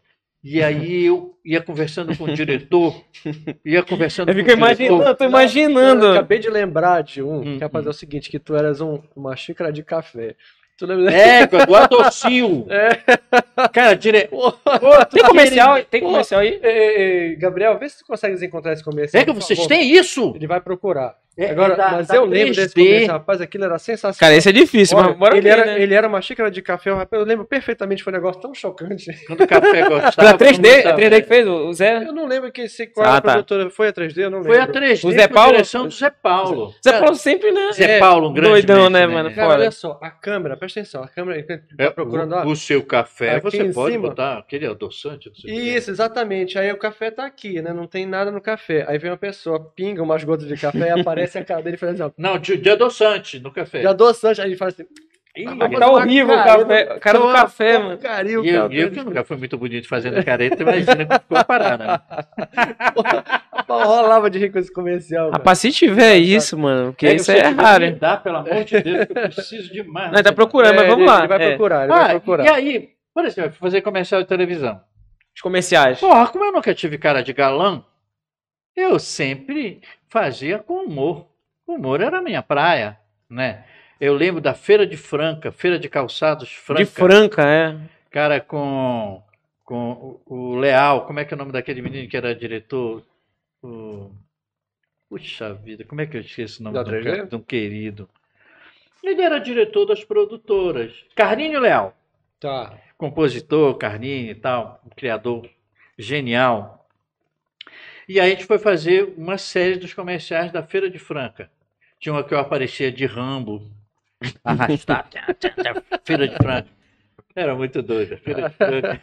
Quais foram, assim, tu se lembra assim, de comerciais que tu fez, assim, de marcas, que a gente pode. Inclusive, se Ah, é que aqui. tinha o posto paraense, eu e Rui Cabocão. Rui Cabocão, ele tinha o cabelo curto aqui e tinha um rabo de cavalo. Mas assim, de frente ficava despintado, né? E aí, eu era o cara do posto, posto paraense, porque o posto paraense vendia de tudo, não vendia só gasolina, nem só coisas, acessórios para carro. O posto paraense tinha outras coisas para vender. E o Rui entrava, o Rui sempre, Rui Cabocão, né? Olha, eu não tenho nada nesse posto aqui. Não, que é isso? Aqui tem isso, tem aquilo, tem aquilo. Mas o que, que o senhor quer? Aí eu queria uma lingerie. Entendeu? Era muito engraçado. Muito bom. E- Olha, tua filha tá assistindo também. Meu amor, a Iris, É. minha doutora preferida. Maior artista paraense, comediante primeiro, filé, o repórter que dá pé. Parabéns, pai. Olha aí. Tá Olha aí, a Mariana Bordalo, a Jana Coutinho está assistindo também e manda um abraço. Ela adorou sua entrevista, tá, está adorando a sua entrevista. A Mariana É. Bordalo, que era a nossa parceira do grupo Abiara. Ela É, tá falando ela aqui, tá te é. dizendo o seguinte, olha, lembre-se do Abiara. É, lembre-se da É, Biara. Fazendo a ressalva aqui pra Eu, ti. Príncipe, Mariana, Roberto Ribeiro, né? é, Zé Arcângelo, Tito. O Abiara começou com os 17, depois ficou com os 6. Armando Resket, tinha o Paulo, o Paulo que era.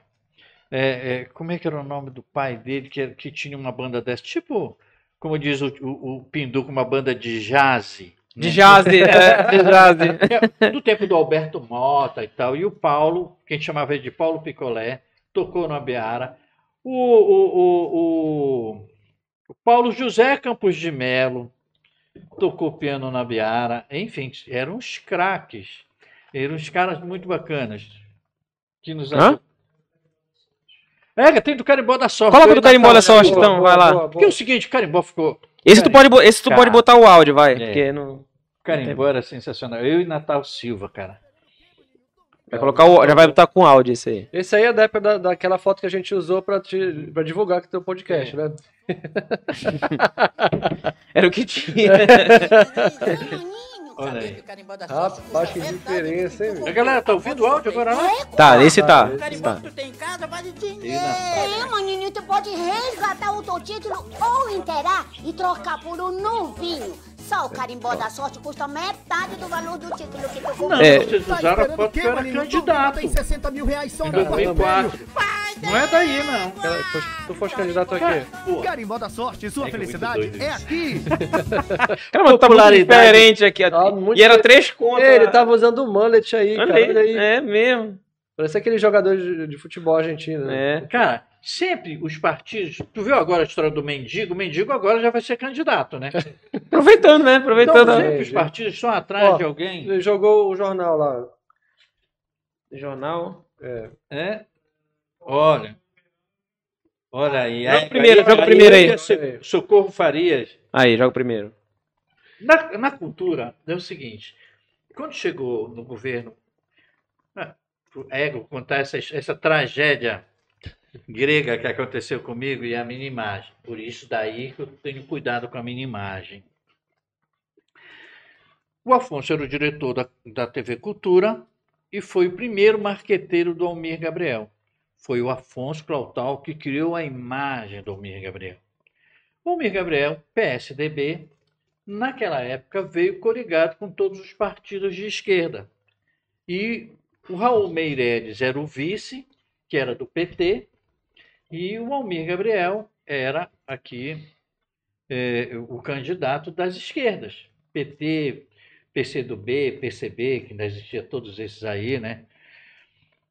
E aí, cara, eu era o garoto propaganda. Do... O cara queria tantas essas imagens. Os caras brigaram, os caras da produtora brigaram que era 3D, 3D não, a. De Campos, Campos, A Decampus claro. começou a arrebentar porque a Decampus descobriu, trouxe um cara, um puta do iluminador, e eles conseguiam fazer comerciais sensacionais.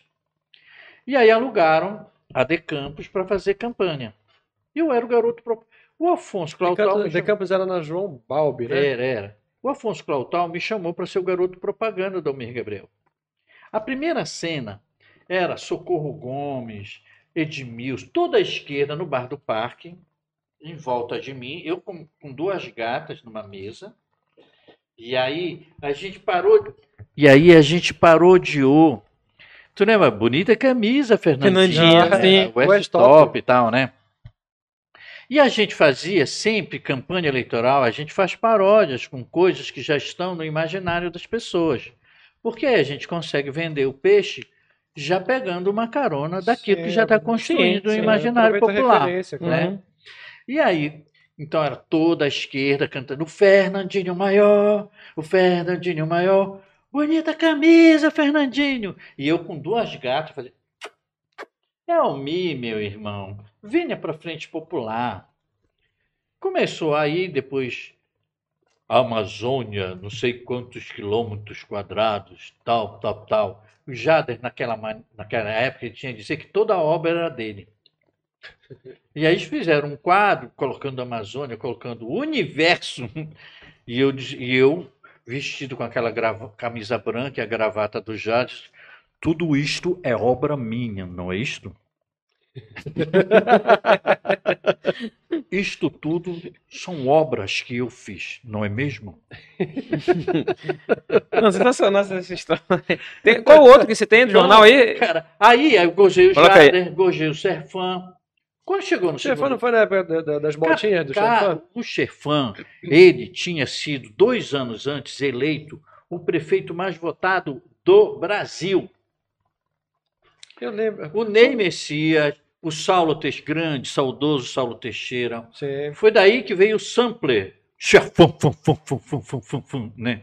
por causa do Saulo? Foi o Saulo que Pô, grande isso? Saulo, claro, né, mano?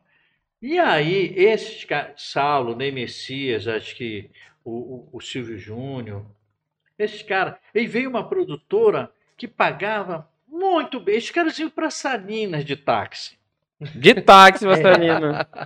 entendeu? E aí, cara, o, o, o, o Chefão tinha sido eleito há dois anos antes, uma- o prefeito mais, mais votado do Brasil. Quando veio o segundo turno, eu vim saber depois, a turma que me dirigia passou para o lado do Chefão, que era o lado do Hélio Gueiros, e que era a oligarquia que já dominava o Pará há muito tempo. Eu, Jader, vim aqui, acho que é o segundo, é a segunda vez já candidato, já tinha sido governador antes, e o Jader vinha ali é, como candidato. Era 86. Oiten- não, 89. 90. Tá. Foi ali que acabou o repórter que dá pé. Porque depois, não, eu vou contar depois essa história. Aí, 90, né? E aí, em 90, eu.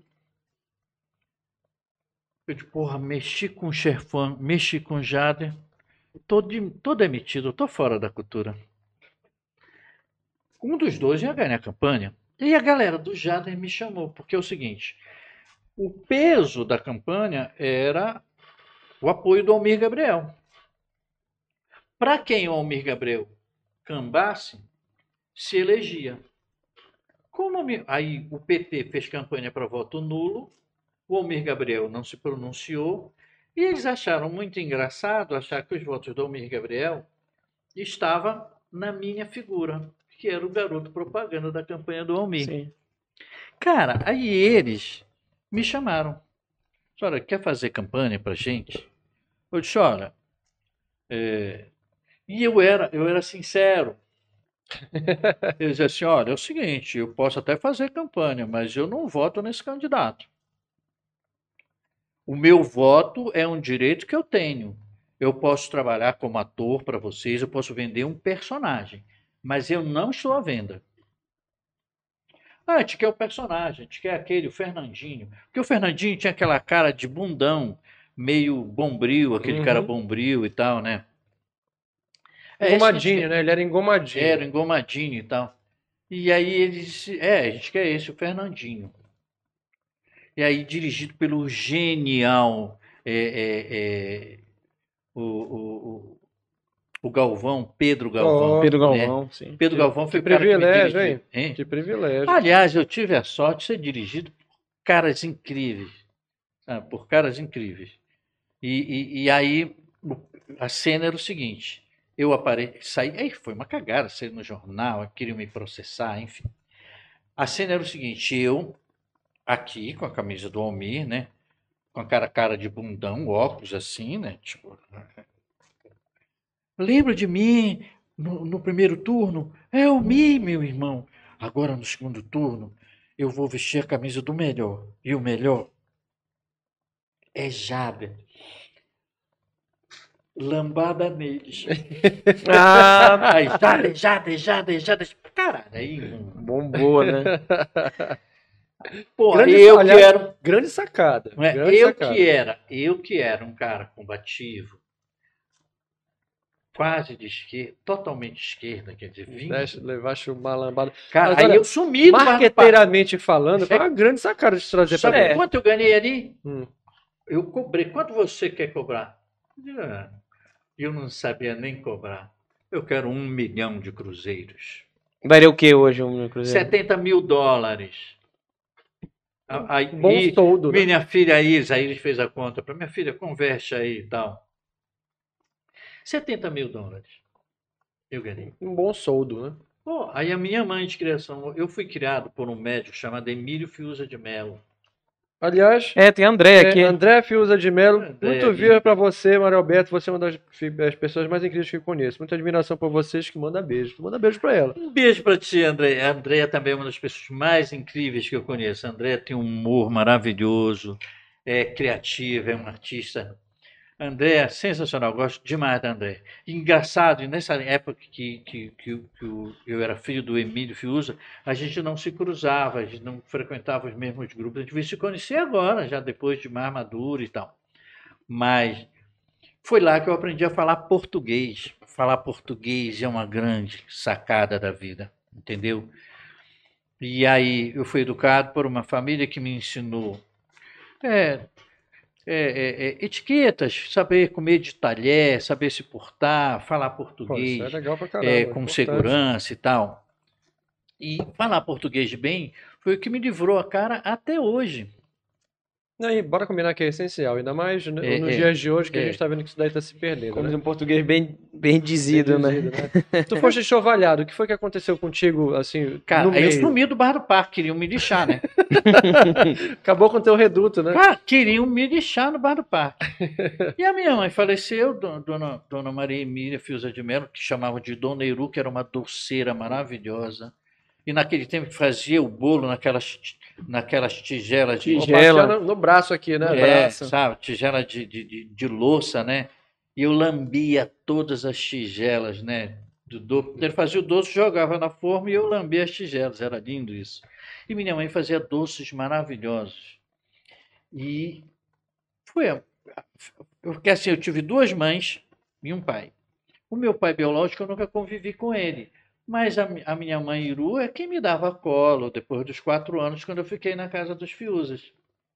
E a minha mãe foi morar lá perto, na Praça Amazonas, e eu comecei a conviver. E aí eu convivia com a minha mãe biológica e com a minha mãe de criação. E aí, quando minha mãe de criação morreu, eu já tinha entrado nessa grana toda, e eu estava namorando uma pessoa mais madura, que tinha dois filhos e tal, e eu é, é, me casei com essa pessoa. Cara, eu não sabia fazer. Imagina, eu tinha 70 mil dólares, mano, na mão, né? Tava bem na. Ô, Tava- rico, pô. Ô, rico. E aí, claro que comemos em todos os restaurantes da vida, né? Ah, sabe o fim dessa história. Ele Fomos torrou a grana todos toda, os né? passos. Torrei a grana, cara. Torrei a grana. E aí, é, é... daí eu continuei trabalhando na cultura, graças a Deus. E o Jader, muito estrategista, o, o espaço que tinha de câmera para fazer o repórter da pé na rua não tinha mais. Os programas produzidos não tinham mais, não se produzia mais, porque o Jader massificava a, a, a, a figura dele no interior, em todos. os- O Jader peidava, alguém filmava, né? Literalmente, né? Literalmente. E aí o repórter que dá pé foi perdendo. Fiquei na cultura e o Edgar Augusto virou o diretor da Rádio Cultura. Que independentemente de política, as famílias são amigas e tal. Eu acho que a gente pode ser amigo de, de gente que não é do mesmo partido, não tem nada a ver, amizade é uma coisa, é, é coisa partidária é outra e tal. E o o, o, o, Edgar me chamou para a Rádio Cultura para fazer locução de onda tropical. Opa. Ele viu em mim um potencial para fazer locução. E a onda tropical era diferente da FM. A onda tropical Sim. era aquela AM que tu falava com o povo do interior, tu Uhum. conversava com a pessoa lá. Eu fui fazer estágio com um cara, um cara sensacional. Não sei se ele ainda está vivo, se tiver. Um grande abraço, meu respeito e estima por ele, chamado Estefânio Nauá.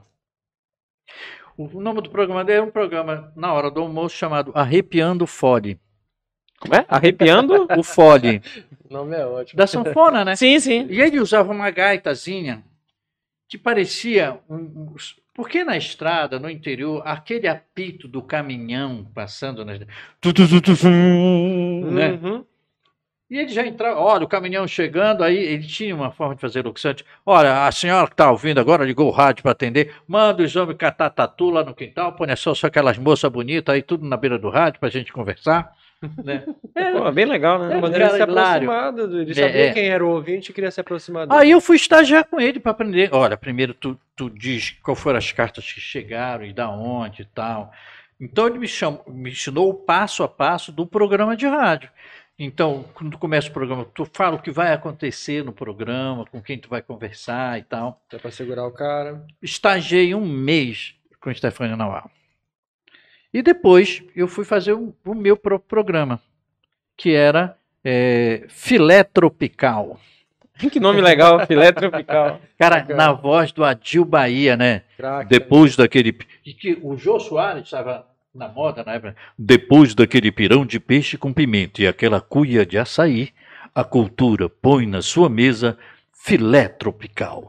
Não vá para a rede sem ele, porque era uma hora. Ah, é, não vai, é, não vai pra Era cama uma hora. sem ele, né? É, do- Era uma hora da tarde o programa, né? Depois eu fiz sítio do filé e tal. Depois eu fui trabalhar na FM, fazendo. O, o, Ismaelino Pinto era, era diretor da rádio, era, era- era diretor de produção da rádio e tal.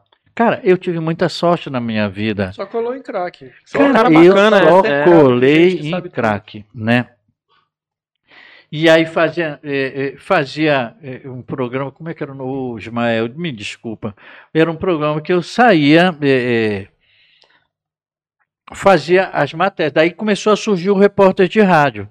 Porque tu, tu não ficava o tempo todo no, no stand, no, no, no, no Não, estúdio. não, na Tu onda tropical. Eu, não, eu fazia onda tropical aqui e fazia FM aqui.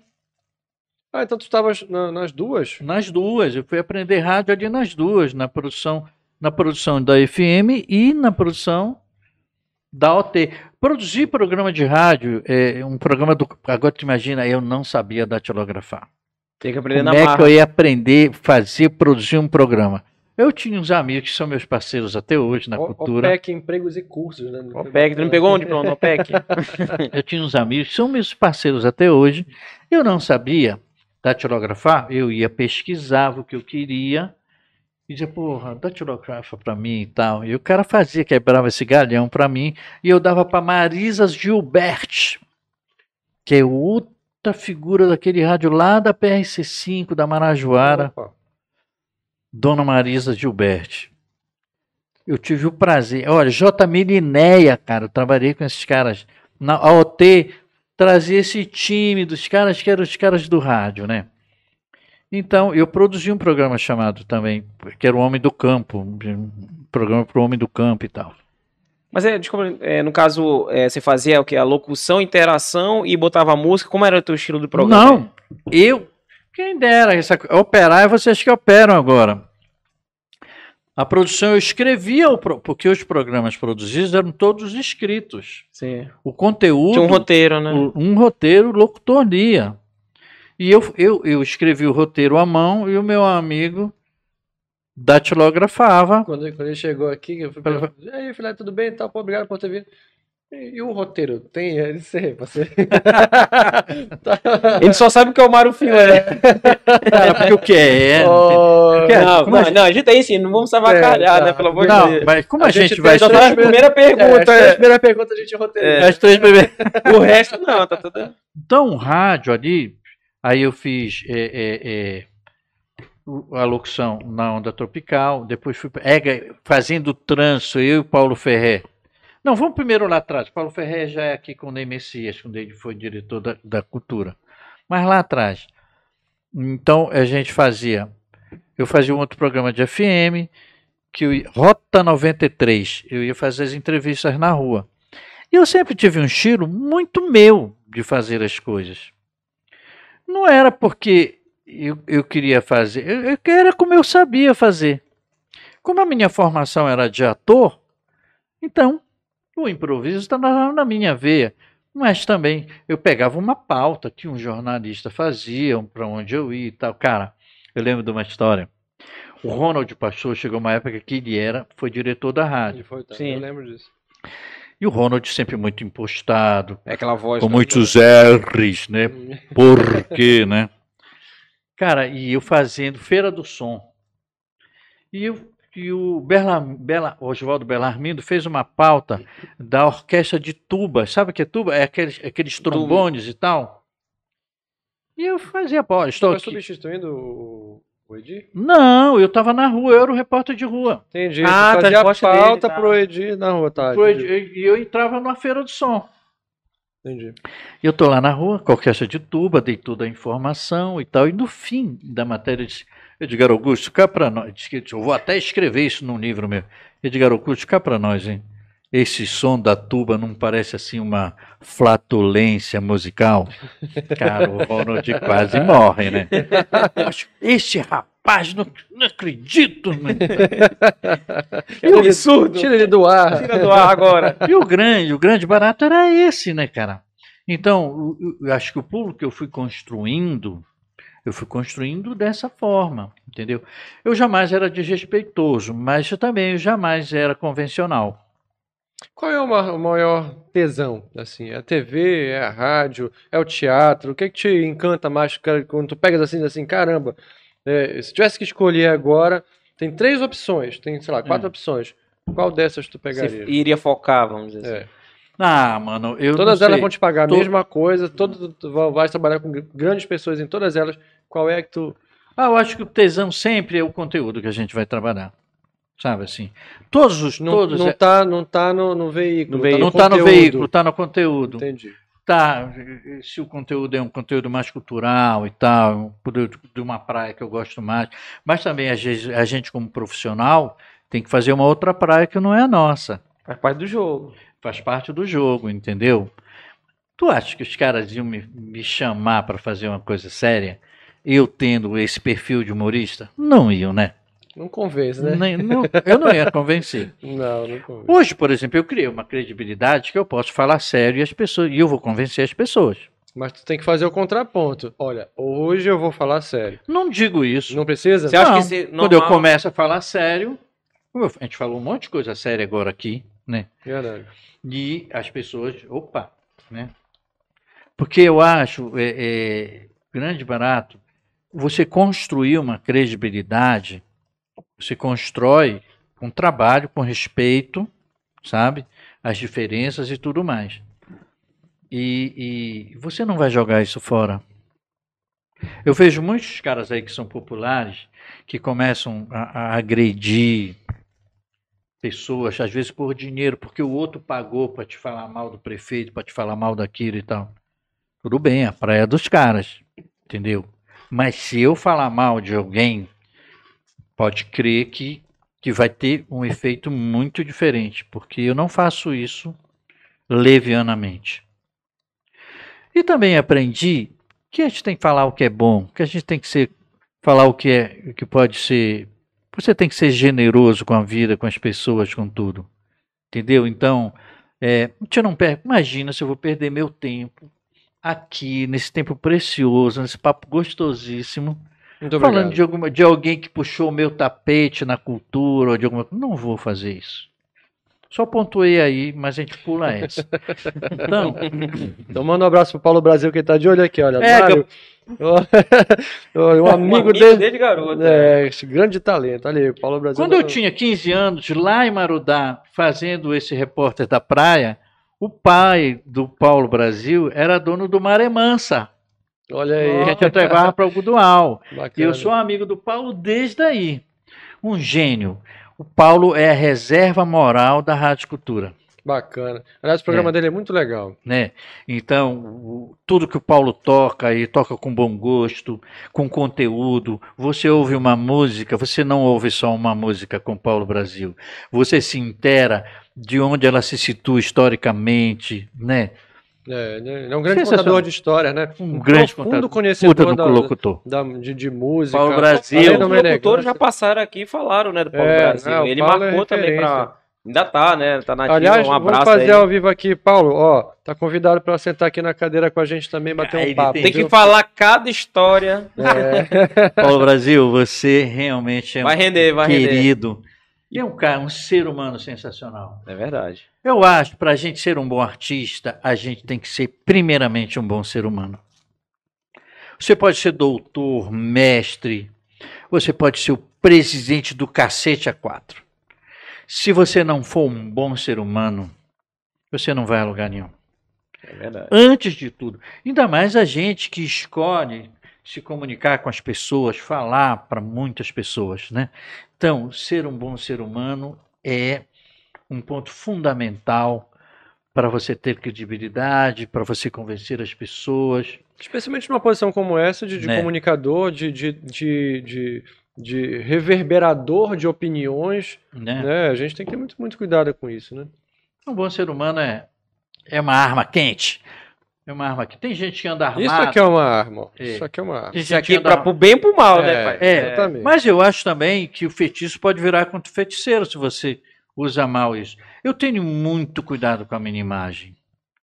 Tem gente que pensa que não, que pensa que, ah, isso é um galhofeiro, não sei o quê. É por isso que tu penteaste o cabelo antes de Oi, eu começar fui pentear o capô.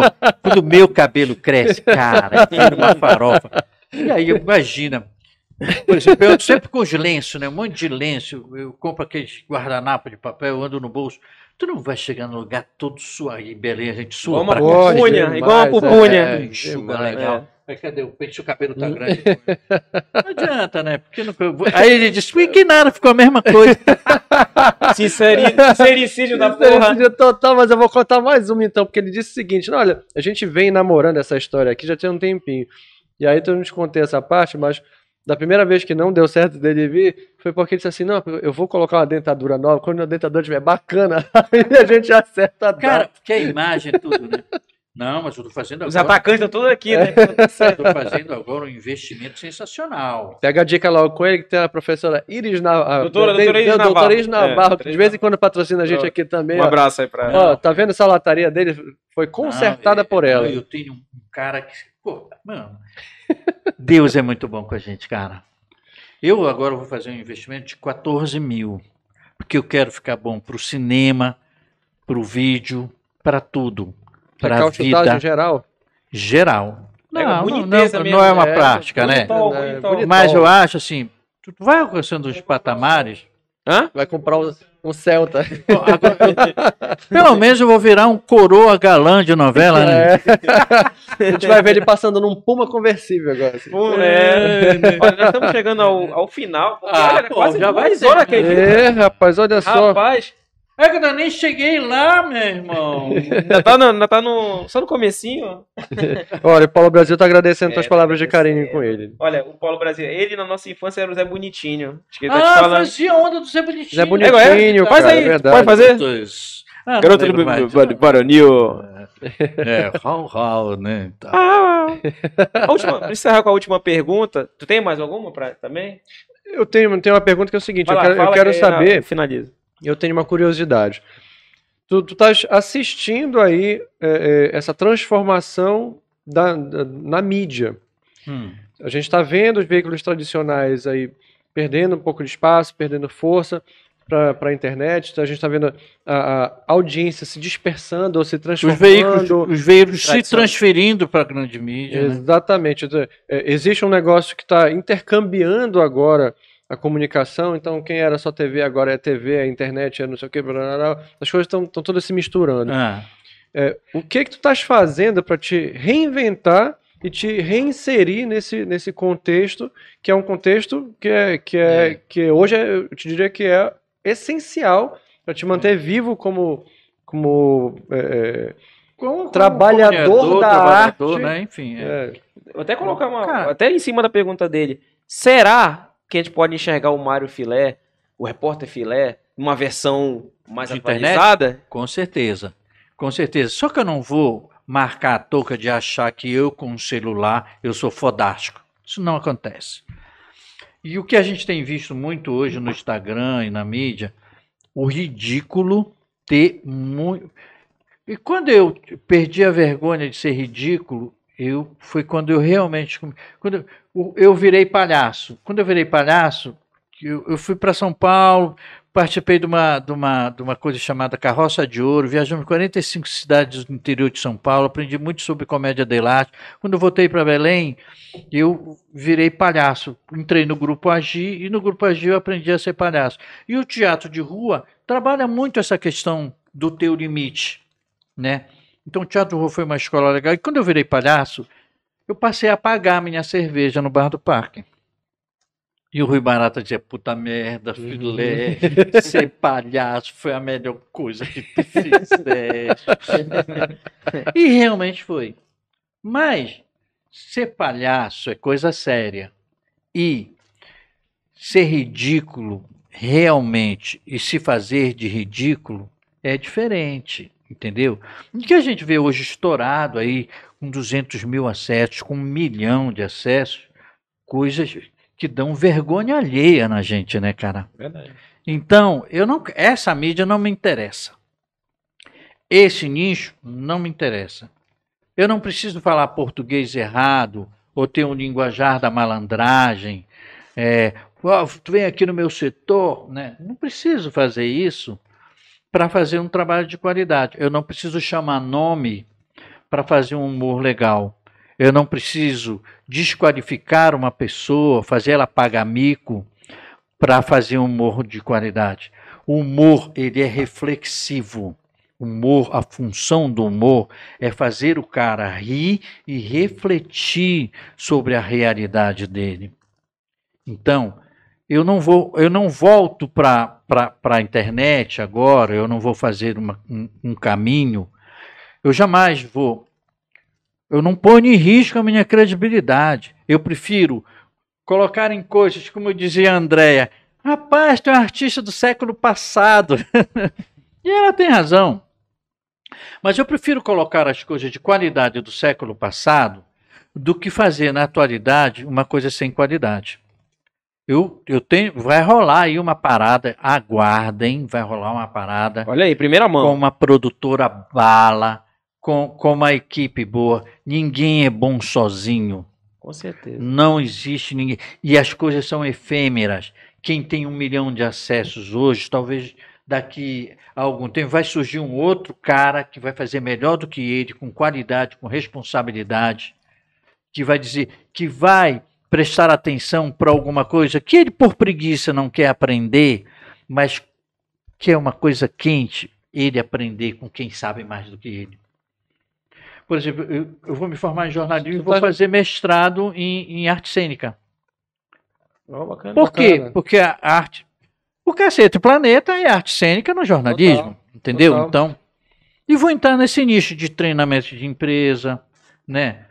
Imagina a gente fazendo sindicato dos bancários, o tempo passa, o tempo voa, e os banqueiros da cidade continuam numa boa, continuam numa boa. Bom dia! Somos da Rádio Teatro Volante, hoje estamos trabalhando para o sindicato dos bancários. Você que está na fila fica dizendo, Puxa vida, esse cara é uma moleza, hein? Mal sabe que o rapaz trabalha 8 ou 12 horas por dia. E de quem é culpa? Do banqueiro, é claro. Mas o sindicato tem uma nova proposta: mais um turno de trabalho, mais funcionários, menos fila. E agora, para quem ganha uma merreca, um módulo musical romântico, desmaio eu levo. Desmaio eu levo ao receber o meu salário no fim do mês. Desmaio só em pensar em minhas contas para pagar. Eu e Rui Cabocão. E agora, na ponta da linha, Paulo Francis. Pam, param. É eu e ele fazíamos, eu com, com uma tubadora, ele com violão. Pam, param, param, param, pam, param, param, pam. Paulo Francis, é com você, meu caro. E aí ele. O sindicato está fazendo uma grande campanha. O presidente americano gostou, o presidente alemão gostou, e mas quem sabe disso mesmo é uma artista que acabou virando o governo, Ana Júlia, aquela. A gente fez escada para essa galera. E caímos no- nas graças dos sindicatos. A gente não pode viver de arroz, a gente não pode viver de recessão, ainda tem que engolir o sapo da privatização, né? Então a paródia, a música, a representação, eu sempre eu ia trazer um músico aqui justamente para mostrar para vocês como isso funciona, mas acho que já deu para vocês sentirem Ah, com certeza. qual que é essa praia, entendeu? Então só deu pra gente sentir como deu demissão do músico, que não veio. É. né? Não, não, olha, eu, às vezes quando eu só eu só trabalho com parceiros prévio, que eu não preciso é, ensaiar é. muito. Que são às vezes uns caras ocupados e tal. Tem gente que já me traiu e eu chamo eles para trabalhar. É porque, pô, o cara fazer de novo, né? Não, porque o cara faz bem. E aí, às vezes, eu tenho uma coisa para fazer que é rápido. Alguém me encomenda um trabalho. E eu já tenho uma galera que eu ensaiava com ele 15 anos, 20. Que a gente só faz um ensaio tático e dá conta do recado. Então, é, é, é, aí eu, eu, eu ganho mais, é claro, porque eu produzo, porque eu invento. Eu pago bem ele, entendeu? Mas eu ganho mais. Porque eu sou eu que vou buscar o cliente, sou eu que faço a história, Ah, claro, sou eu que, que organizo tudo. Agora, esse produto novo que tu tá pensando aí, que tu tá desenvolvendo e tal, tá escrevendo conjunto com essa produtora, ele é pra que meio? É para internet, claro, né? Humor, mas do, Ah, da e qual linha. é a faixa etária, qual é o público? Não, é... eu tava perguntando pro canal mesmo. Então tu tem. Não, é tu pra tá- internet, internet. É um- pra É um internet. produto de internet. Linguagem para a internet. Linguagem para internet com charge, né? Com edição, uma puta de uma edição, entendeu? Edição é tudo para vídeo. Eu não acredito nessa história de alguém que põe um- que sai aqui com, com um telefone e, e- eu acho que tem coisas que se usam. Hoje o repórter moderno é isso, né? O repórter, O de rádio ele vai para tudo. rua, né? Ele vai com, Sim. Isso é uma coisa, mas ele está em uma humor, estrutura, fala, cara, né? né? Mas ele está numa estrutura legal. Ele não é, ele não é o que se acha sozinho, sabe? Então, criador de conteúdo, acho que é importante a gente ser. A gente não pode criar qualquer conteúdo. Porque vem um outro cara que vai criar um conteúdo melhor do que tu e vai te engolir. Entendeu? Então, tudo tem que ter muito trabalho, tem que ter bons profissionais. E, e que bom que democratizou a, a comunicação. Hoje você não é mais escravo de um canal de televisão. Hoje você. Mas esse protagonismo. É muito doido isso. A gente estudando comunicação, aí vem aquela história. é, cultura de massa, não sei o que. Antes nós éramos é, é, é, é, é, a cultura oral, né? Era na tribo, né? Depois essa cultura oral aqui, tribal, aí que- por isso que tem a aldeia global, né? Esse termo criado. Quem era? Acho que o, é, o, Ah, o isso é lá, Bauman, no não, não da, é lá no início da globalização. É um desses caras aí, né? Desses teóricos. Então, a aldeia global está posta. Hoje todo mundo fala de tudo, todo mundo tem voz, mas nem todo mundo convence. É verdade. E nem todo mundo merece ser ouvido. né? Nem todo mundo cara merece ser ouvido. demais, né? E... É, né? Era A gente sabe também, é, e a gente sabe também que a gente tem que passar uma, uma informação quente, legal, agradável, bacana e rápida. Antes o repórter da pé tinha cinco minutos. Hoje não cabe mais um repórter da pé com cinco minutos. Nada, vai ter que fazer um negócio Entendeu? Com, com 15. Não, com 15 não. Também não tem quem aproveite nada. Mas a gente É, conseguiria, aquele é por exemplo, enxergar aquele, que a gente, aquele repórter filé ali. Hum. É minha, essa é a minha última pergunta. Sim. É, o repórter filé daquele que a gente viu ali, você acha que hoje ele conseguiria entrar perfeitamente no YouTube? É Doido, rebenta, põe os caras no bolso. Mas não, assim, gravando agora, dessa mesma linguagem, assim. Com certeza, absoluto. E eu sou mais maduro, cara. Né? Hoje. eu- Tu vais, tu vais reciclar É. aquela linguagem lá, transformar aquilo num negócio mais moderno. E. Mas Só sempre. que ele é um humor mais, mais pesadão, né? É, o- os caras agora, como a gente via, como era aquele outro que, que, que, que, que era umas piadas, sempre que. Como era o nome? Pânico, era o pânico? O pânico, é o pânico. Porra, tudo bem, cara. Os caras querem fazer, é problema deles, sabe? Pra mim não interessa isso. Pra mim não interessa esse tipo de O humor. Pânico teve um momento de disru- disruptura muito importante na televisão. Eles foram Uhum. referência é, para um, um, pro que foi considerado naquele momento lá um novo tipo de humor. Depois eles- vieram pro podcast, né? Enfim. Eles têm. Na uma- verdade, eles vieram é, da rádio, né? O Pânico, a, a É, essência dele é da exatamente. rádio até hoje, tanto que até hoje eles estão na rádio. É. Só que assim, eles fizeram um movimento muito interessante, que é o quê? Desconstrução do, do, perso- do- dos artistas. Uhum. Ficavam na frente lá do, da, da festa chique e ficavam sacaneando.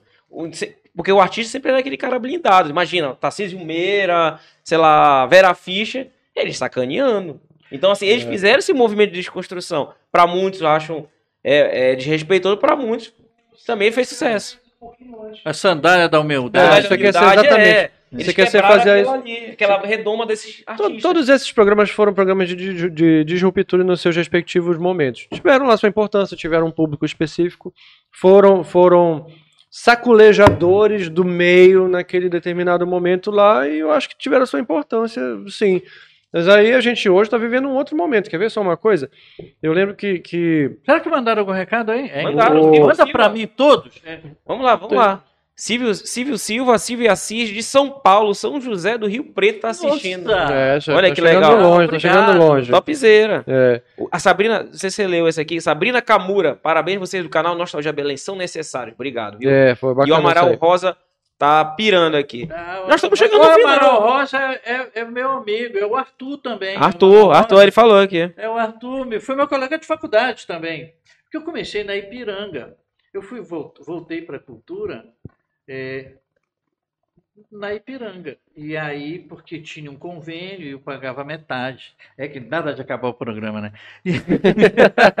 Agora lá vai. na Ipiranga, lá Agora na vai. Ipiranga, lá na Ipiranga. Não, quem foi o recorde? Vamos lá, quero bater esse recorde. Ih, meu, Carlos Santos, esquece. Ah, Cinco horas. Ah, muito fraco, muito fraco. pra não bater. É que vocês, vocês tiveram saco, né? Tudo bem. Quanto tempo, quanto tempo tem, quanto tempo aí, Gabriel? Vai lá. Cinco? Pronto. Pra bater o recorde tem que ser. Quer bater o recorde? Meu irmão, eu tenho papo aqui, Então vamos lá. para encher. 15, mais 15 minutos bate o recorde, bate do, do Mauro Kleber. É, Pronto. do Mauro Bora Kleber. ver, bora. É, Vai. Mauro Kleber fala pra grande cacete. contador de história, grande contador de história. Puxar. Não, tem 15 minutos então, aqui, vamos lá. Então eu acho que a gente hoje e hoje você se expõe na internet. Imagina, gente, de São José. Eu passei lá em São José quando a gente foi lá na- nessa viagem fronteira com Minas, né, na carroça de ouro. Cara, acústica, os caras usavam a parede da, da igreja da matriz, jogavam umas cornetas, uma carroça de dirige de São Paulo, adaptada como uma carroça medieval, entendeu? E dali a gente armava um palco na praça, umas caixas pesadas para lá, outras caixas para cá, microfones multidirecionais, e a gente falava para um raio de 300 pessoas numa praça aberta, Muito Pô, bom. legal. Muito bom. Chegava assim, né? E. entendeu? E foi uma escola do caramba, com a comédia de elaste, de convivência, né? Todo dia a gente estava numa cidade diferente e tal. Agradeço muito a minha vida, as pessoas todas que encontrei. Eu sou. Ah, era o... Quem tem um rabo para o diabo, o nome da peça. E Gabriel, tem, não tem mais a foto aí do. Tem uma que a gente não Epa, passou? porrada Liberal. aí. Vamos colocar, vamos colocar. Tem um pô. monte de foto. É, Pra finalizar aí, pronto. é, É, vamos colocar. Olha, isso aí, Aí, fazendo no hospital, né? Vamos lá. Essa parada Vamos aí, lá, que, que- tipo doutor Ah, tá aí, olha, aí. olha, parece Doutores da Alegria, né? Aí eu tô. Porque é o seguinte, a gente vai lá, que era o aniversário da Santa Casa, e a gente ia nas enfermarias, né? E aí essa menina tá dizendo. Você já está há muito tempo aqui, querida? Vamos fazer um exame e tal. Aí, hum, a hora que tá passando essa cabecinha aí, hein? Já vê tudo que é saliência. Hum. Ela tá achando Então, graça. e a gente brincava, o barato, o riso. É, é, tem a, a história da risoterapia, né? Sim. Fisioterapia é, Que um, é um um- conceito Um conceito é, bastante amplo, é, é- é amplo e muito utilizado no país inteiro. Cara, São os doutores da alegria, que eles É. visitam alegria, médicos, inclusive com, É. com pessoas que estão em estado terminal e tal, É. para dar uma a energia nas música, o humor, por exemplo, é, é- porque assim, ele, é, o- um cara quando dá uma gargalhada, ele produz a beta-endorfina, que é, que é 100 vezes mais forte do que a morfina, que é um remédio dado quando o cara está em estado Aliviador, né? terminal e tal, para não sentir dor e tal. O riso, um riso espontâneo, produz beta-endorfina, produz felicidade de uma forma que cura as pessoas. Então, por isso eu escolhi o riso. Você é feliz? Demais, cara. Eu não sou rico como pretendia. Quase. Se fosse quase. Não deve comer filé todos os dias. É. né? Ah, já comi filé, mas comi muito filé indo para as festas que me convidavam, né? Graças a Deus eu sou bem-vindo em todos os lugares. Eu comecei furando na festa da Assembleia de Carnaval, que o meu vizinho não, era não, Pra sócio. contar essa história, Claro. vai. Meu vizinho era sócio, cara. Aí Entrava na gente- mala. Na mala? Não, com o pai dele. O pai dele botava todo mundo para dentro. Ah, Aí eu frequentava a Assembleia Paraense, a, é, o, o Clube do Remo, eles eram sócios, né? Era o Valdemar Viana, um vizinho, a família Viana são meus amigos, Adelaide, Augusto Viana e tal. Esses caras são meus amigos. De, cara, o importante é você. Que é o grande barato de você morar na mesma cidade? É que você tem amigos de um quilate enorme Você constrói uma rede, né? Que, que é constrói- preciosa, e, né? e, e, e pro teu sentimento. Cara, eu lembro quando o Chico partiu daquela forma trágica, o Chico Sena. Ah, sim. Eu, Rui Barata, eh, Chico, Sancler, nós todos nos reunimos todo dia. Todo dia a gente se encontrava ou na Adega do Rei ou no Bar do Parque. E nós nos reunimos depois que o Chico Sena partiu. E, eu, e aí o, o Rui Barata, de nós, era o mais triste. Eu dizia, porra, Rui, tu, cara, tu és o mais experiente da gente. Tu podia estar assimilando isso melhor do que a gente. Ele- o Rui Barata sempre genial, né? Irmãozinho, sabe por que eu sofro? Porque eu não tenho mais idade para fazer amigos do mesmo quilate. Foi muito Olha que frase. Sensacional, forte. cara. É, O Rui era um cara que nunca desistia de ser jovem e feliz. O Rui não era mulherengo, era um homem encantador. Casou, teve três mulheres, a, dona Norma, mãe do Tito, des- dessa gente. Adoro a família da Dona Norma, adoro o Tito, Nazaré, sabe? Eles são, são queridos, são meus irmãozinhos, entendeu? Porque realmente, através do Rui, a gente tem essa relação. E também os filhos, os outros filhos do Rui, com é, o Renato, enfim. E a última namorada do Rui, o Rui voltou para é, ensinar na universidade, depois da anistia. Ele era professor de, de, teoria literária. Ele ia com um gravador com música do Chico Buarque para discutir literariamente a música do Chico. Sensacional. Sensacional. E ele saía às 5 horas da universidade e ia para o bar do parque. Todo dia? Todo dia.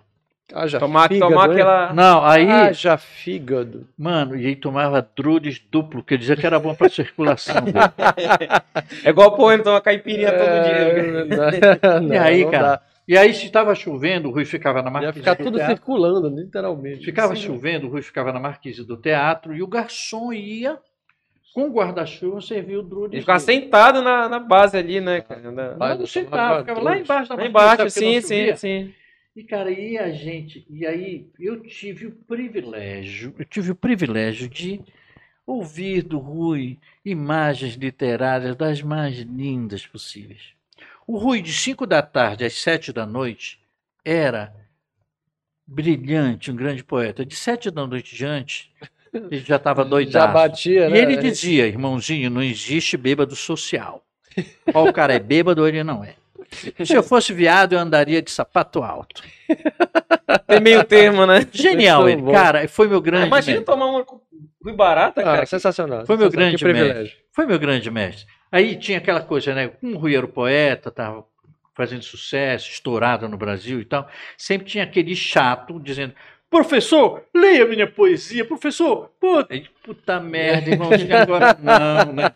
Até que o Rui disse: Não, tá, me dá, deixa eu ler. Tá uma merda. Aí, enquanto o Rui estava lendo, aí o cara dizia assim: Ah, professor, eu hei de publicar essa poesia antes da minha morte. Esse Puta merda, irmãozinho, morre antes. ele era ácido quando ele estava assim. Cara, mas sempre genial. Ele arranjou uma namorada, a última namorada dele, muito mais nova do que ele, uma brilhante aluna da universidade, que depois virou professora da universidade, a Varte, querida Varte. E, de repente, o Rui, quando ia com a Dona Maria para o bar do parque, que era a esposa que, que ele tinha, ele, ele ia, ele era um perfeito cavalheiro, ele não bebia, ficava na dele e tal. De repente eu vi ele no bar do parque de mão dada com uma moça muito mais nova. Eu disse, Rui, tu é louco, rapaz. Se isso cai no ouvido da dona Maria, rapaz, olha a situação que vai ficar. Aí ele disse, irmãozinho, nessa altura da vida, qualquer drama de amor que me aconteça é lucro. É um Muito bom. que foda. Não, era gênio, era gênio, era gênio. É a era história gênio. dele não querer virar estátua para passarinho não cagar na cabeça. Sabe por Mas isso, é- ele, passarinho? ele falava isso pra vocês, né? Era por causa do Jarba Passarinho, que na época tinha essa coisa política, né? E, então eu dizia, puta merda, irmãos, isso é uma coisa que eu não quero virar. É que a primeira que fizeram foi logo um busto lá na janela pro Rio, que o Edmilson fez, depois... Só que essa estátua do Bar do Parque, a estátua perfeita pro Bar do Parque, era o Rui sentado embaixo da cadeira, ali da castanheira, tomando um uísque, pô. Perna cruzada, mão no queixo, copo do uísque aqui. Ele tá em pé, né? Ele jamais levou um livro pro Bar do Parque. Era um estereótipo ali, né? É. Que eu acho, Era. com todo respeito, Não, não, tava com todo respeito né? ao Tito, que é um querido filho dele, que quer passar a imagem do pai, claro, como intelectual, né, com o livro na mão e tal. Mas o grande barato do Rui era o ser humano que ele era, o homem generoso que ele era, que de botar de o pivete ficar no colo dele, Do quê? molequinho, Ah, um tá. pivete de Sim. cinco anos, vinha aqui deitar a cabeça no colo dele e ele fazer carinho. Esse era o grande Rui, entendeu? Então, o poeta, esse poeta maravilhoso, esse ser humano que encantou como compositor, junto com, com Paulo André, que era o cara também que, que conseguiu é, essa poesia junto com ele e deixar esse grande tesouro musical e literário para a gente, sabe? Então, esse era o grande barato do Rui. esse Rui boêmio, não esse Rui intelectual, com o nativo de câncer na mão, esperando o Uber no bar do parque, né? É pior, que- é pior que, que, que o, que o artista plástico que fez o Rui botou uma porra de um culote que ele não tem, sabe? Boa. Um óculos muito mais careta. Podia ser um óculos mais quadrado, mais mascarado. Não, mas tem, tem também. Tipo aquele que tem lá no, no, o Parque no da parque, Residência, né? É, não, do é Parque da. Residência é legal, né? O Parque Tá, da Residência. é. Tu gostou do Parque da Residência? E aquele é é mais parecido com o Rui, entendeu? Entendi. Mas aquele do bar do tentar parque, bater um papo com ele lá? Rui? Sentado Não, lá. Não, com a estátua, pô. Ah, no parque da... Ah, estátua, é muito pô. doido isso, né? Porque, gente, tudo que a gente escreve, tudo que a gente fala, tudo que foi filmado é o nosso espírito. Quando a gente lê um livro que lhe emociona, que vem lágrimas nos seus olhos, você está lendo a alma daquele poeta. É verdade. Tudo começa no mundo espiritual e depois aqui. Quando nós sofremos aqui, talvez estejamos sofrendo algo que nossos antepassados. Eu sou da igreja messiânica, né? Que é uma igreja espiritualista e tal. Mas tudo, primeiro, acontece no mundo espiritual, depois se externa no plano material.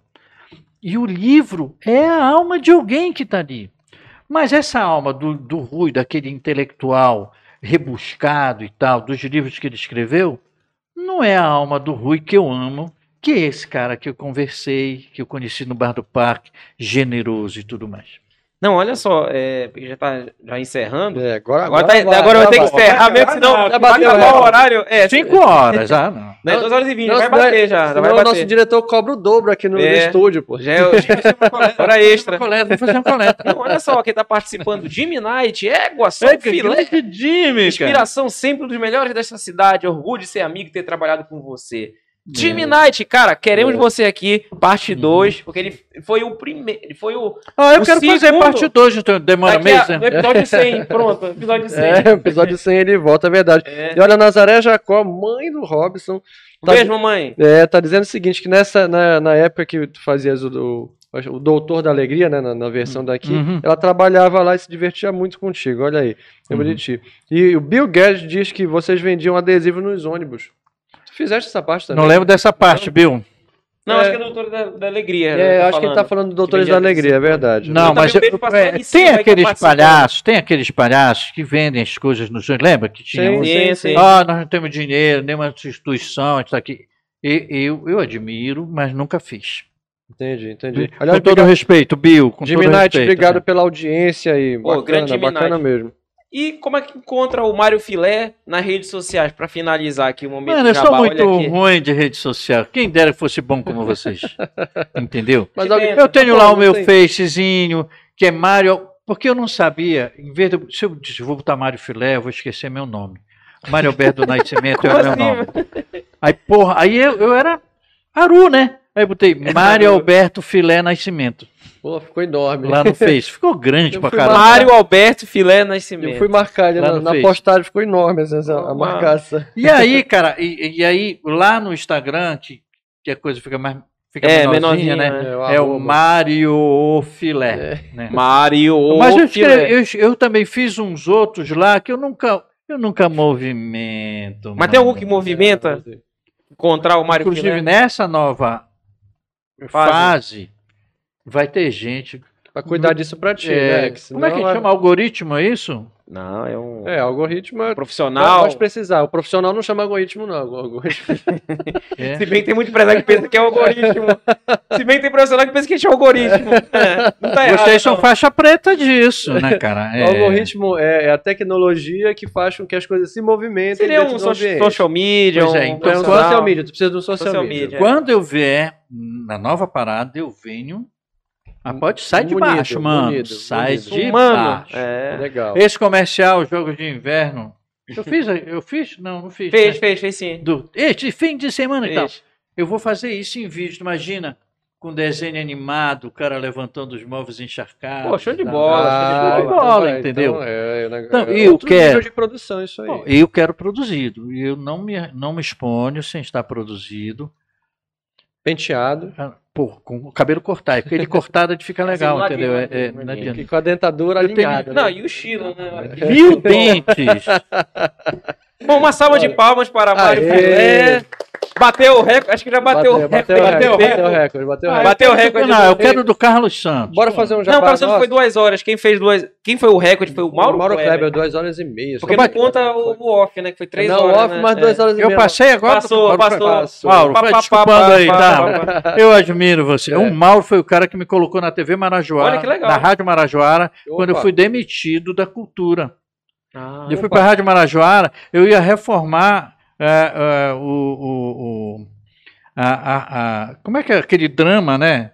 Da, novela? aquela radionovela. Ah, rádio novela. É, que eu criei. Amaral Rosa está perguntando exatamente isso. Pergunta sobre a radionovela da fictícia da cidade de Blém Blém. Blém, blém. Ah, tu não sabe disso? Não. É, Vamos lá. a Tabajara FM apresenta A Roda do Poder. Uma história baseada em fatos surreais. Narder Carvalho, um poderoso e influente político que gira em torno do poder. Seu maior temor é perder o mandato. Mas mais poderosa do que ele é sua macumbeira, que com rezas, banhos e garrafadas faz com que o povo fique enfeitiçado e cego de amor por ele. Juliana Túlia, uma popular e sedutora sindicalista neopeleguista, nascida em uma tradicional família.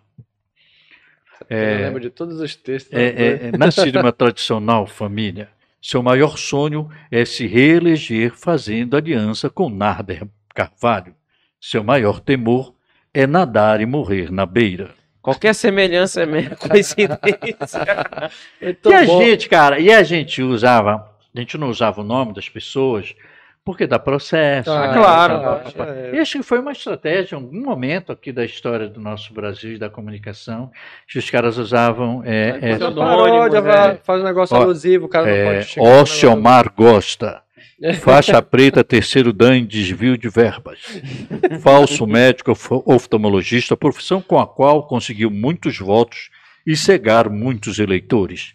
Há quem diga que a justiça é cega porque fez exame de vista com Ociomar. Olha, peraí. E, rapaz, olha, veio Cristiano Malché, mandou um no Guaraná aqui, da- do, do Taí, olha aí. Peraí, lê aí. Um abraço para Nostalgia Belém, estamos nos divertindo com as histórias do nosso Pará. Pô, obrigado Ô, aí, mandou aí Cristiano, um valeu. grapete. do- Dois grapetes aí? do- Mandou, dois, dois né? açúcar e um misto quente. Pronto. É, que tu tá em todos, mano. Tu parece Guaraçuco, tu lembra disso? É. Pô, Olha, show de bola. show de bola. Bora fazer, bora fazer um mexer nosso aqui e dar o recado da nossa festa.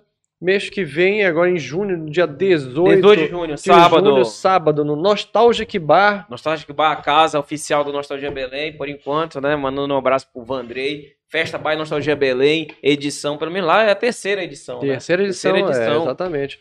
Isso aí. O- Quem são os DJs? Apoiando Augusto, Muito bem. um tal de Robson Santos. Muito bem. Ô, e o terceiro a gente já tá. É surpresa, pai. Surpresa. Ah, deixa eu dizer o nome Quer do dizer cara. logo? É, vou dizer, Quem? pô. Esse é o nosso convidado especial, é o Fernando Souza, que, é, que foi o DJ que tocou na última festa e foi o DJ de várias casas conhecidas Atendendo a aqui pedidos. Vai. É, exatamente, a gente está repetindo que o Fernando arrebentou no último set dele lá. É, o Fernando foi DJ da Mística, lembra da Mística? Tu dançava na grade Sei lá.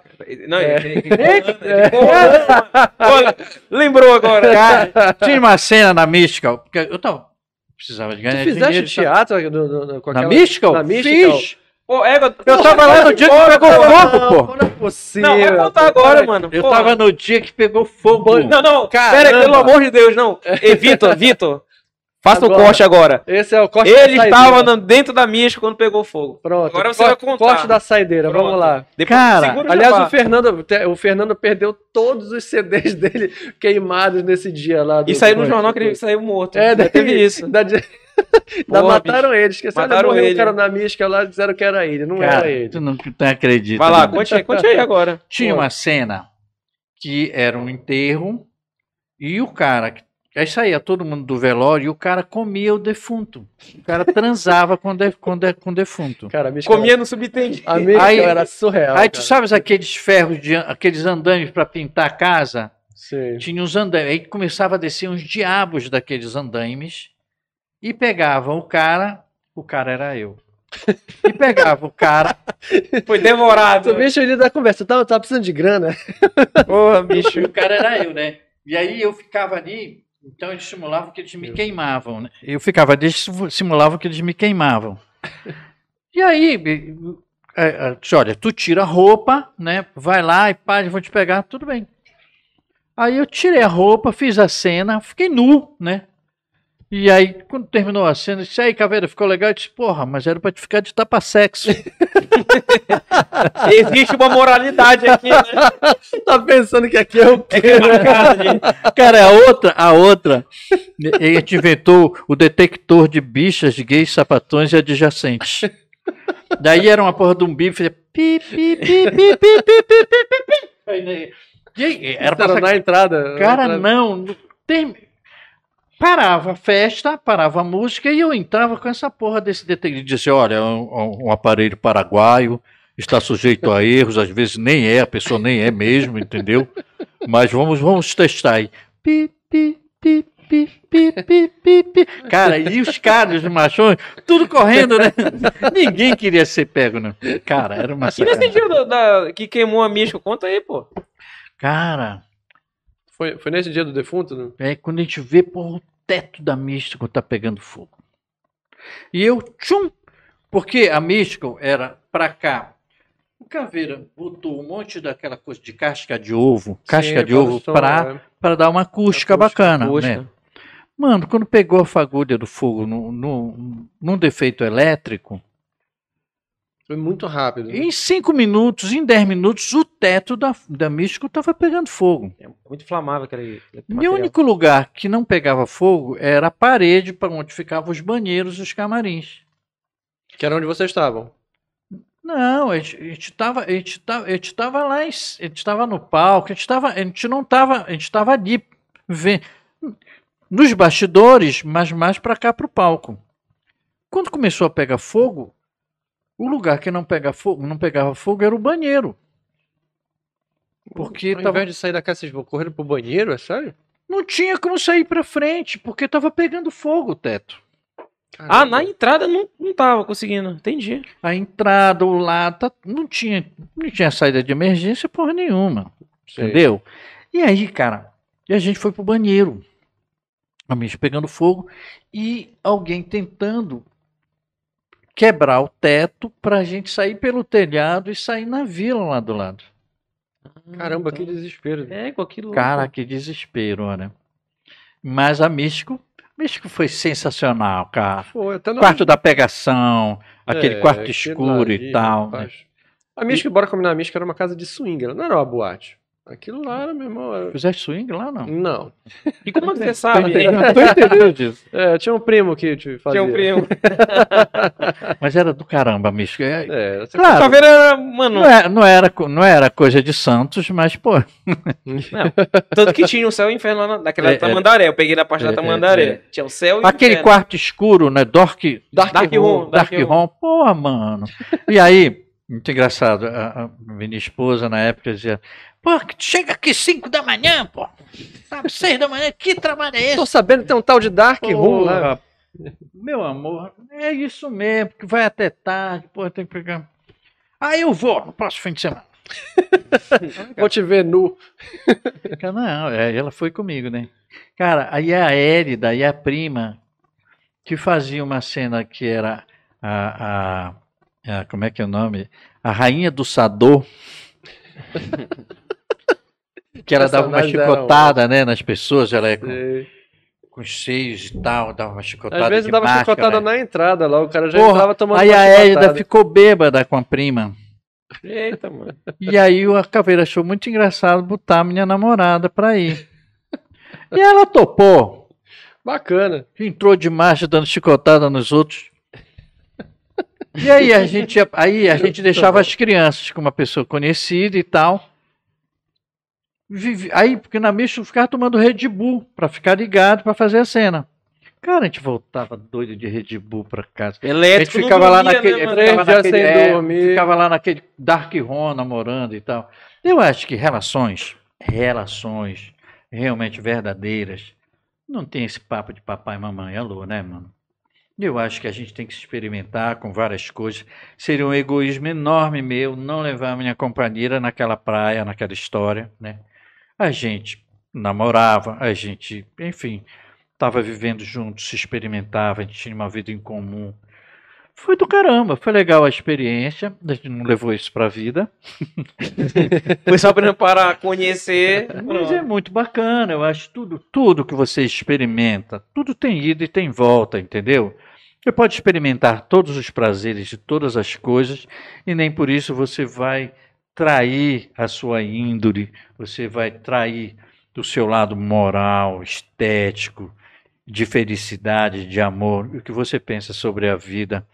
E a gente só pensa coisa boa sobre a vida. Nosso, meus filhos sempre foram para a igreja, né? E a gente leva o nosso filho para a religião, a gente leva o nosso filho para o teatro. Aquele comercial do Adolcil que eu faço careta, o meu filho tá, era estava de colo, com a mãe dele no colo, com dois anos de idade, três, assistindo a gravação do comercial. Ah. Bacana, bacana. Meu filho diz assim: "Ah, eu fui criado nos bastidores do teatro. A gente foi ver uma orquestra sinfônica. E pai, pega um convite lá da orquestra sinfônica. Mas fui eu, ele e a namorada dele. Cara, um espetáculo acústico, totalmente acústico, de uma orquestra sinfônica no Teatro Aquilo da é Paz. lindíssimo. É maravilhoso. Tu ouve aquele. O sininho que o cara toca lá atrás, com um triângulo, vai. Plim, tu ouve tudo. É. E meu filho escreveu um texto que eu achei lindo no Instagram, né? Que ele disse que, que os bastidores, que a vida dele, ele criança, ele teve o privilégio, o prazer de conviver comigo e a mãe dele nos bastidores daquele teatro.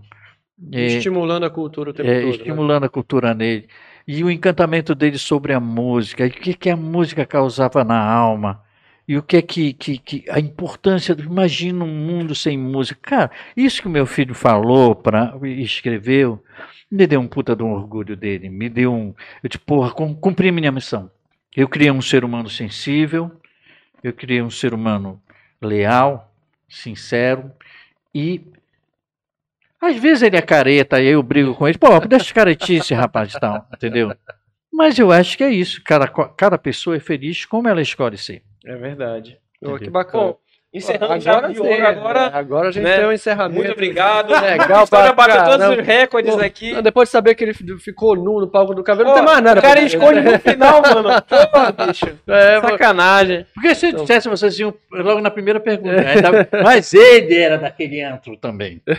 Eu fui no segundo antro. Eu fui Não. da Tamandaré, do Eu- primeiro. eu não fui- tinha idade, eu não tinha idade. É, É. eu não fui deixava a- tu ir pra esse eu Não fui a todos, eu tava em todas as edições da Mística. e eu só não fui na de Fortaleza, porque quando eu cheguei lá tinha acabado de fechar. Eu também. Sabe o que o Caveira botou? O padre Cícero pedófilo. Pô, o pessoal de Fortaleza queria matar ele. Ele saiu corrido de lá. É muito louco, né? Ah, demais, Muito demais. Aliás, o Caveira tá devendo aqui também. É, a gente já convidou ele. Bom, é, vamos né, encerrar agora. Coloca aí a vinhetinha, Já inscreva-se no nosso se eu tivesse canal. tomando cerveja? Pô, vai três horas. É. Na próxima a gente vai num bar. Pro... Fácil. Inscre- Aí, ó, vinhetinha. Inscreva-se no nosso canal, ative o sininho, aquela coisa toda, né? Compartilhe esse episódio fantástico do Mário Filé, que bateu todos caramba. os recordes, Me né? De, diverti muito. de tempo, etc. A galera tá comentando bastante. É, a minha rede social, Robinho Santos. Coloca aí, Gabriel. Robinho Santos. É. Tem também no. A Poena, como é agora, Poena? Ele tá botando a legenda na tua direção. Não, a é porque tá pro lado ali. Robson. Vai, peraí, vai. Agora sim, agora. tá saindo lá no céu. Tem que apontar, né? Tipo, Dizer, ponta aqui, vai. Não, assim, é. daqui. Aí, pronto. Agora coloca agora, sim, vai. É ao vivo assim. Vai, coloca a minha. Aí, agora. Aí, pronto. É, Você que tá participando, é, curta a nossa página Nostalgia Belém, tem o Instagram Nostalgia Belém, tem o Facebook, Grupo Oficial, TikTok, Kawaii, tudo Nostalgia Belém. E os cortes dessa entrevista maravilhosa, bate-papo maravilhoso do Mário Filé, você vai encontrar nas redes sociais pulverizadas. Inclusive essa aí da Mística, que ele tava só de tapa-sexo. Não, tá nuzinho, nuz- nuzinho. Pô, tu esqueceu Nuzi. tapa sexo, filé. Obrigado também ao Estúdio Santo de Casa, Gabriel. Grande Gabriel, que faz toda essa. O Paranauê aqui, deixa a gente boniteza essa luz aqui. Vulgo Forte diretor. Pra cacete é, aqui na nossa vulgo frente. diretor. É, todos negócio bacana aqui. E também o Fábio, do Ponto do Diesel, que patrocinou Aí, este Fábio. episódio. Muito obrigado, Valeu, amigo. valeu. Daqui a pouco a gente toma aquela gelada, no final de semana, quem sabe, né? Um abraço especial para o Mário Filé, que também participou. Gastou, Valeu, filé. Não gastou 50 centavos, não, gastou um real de voz Ô, aí. de- bicho, aí mandou É. Muito obrigado pela caramba, oportunidade. Muito E esse obrigado. episódio vai ficar pra eternidade, beleza? Falou, galera. Valeu. Abraço.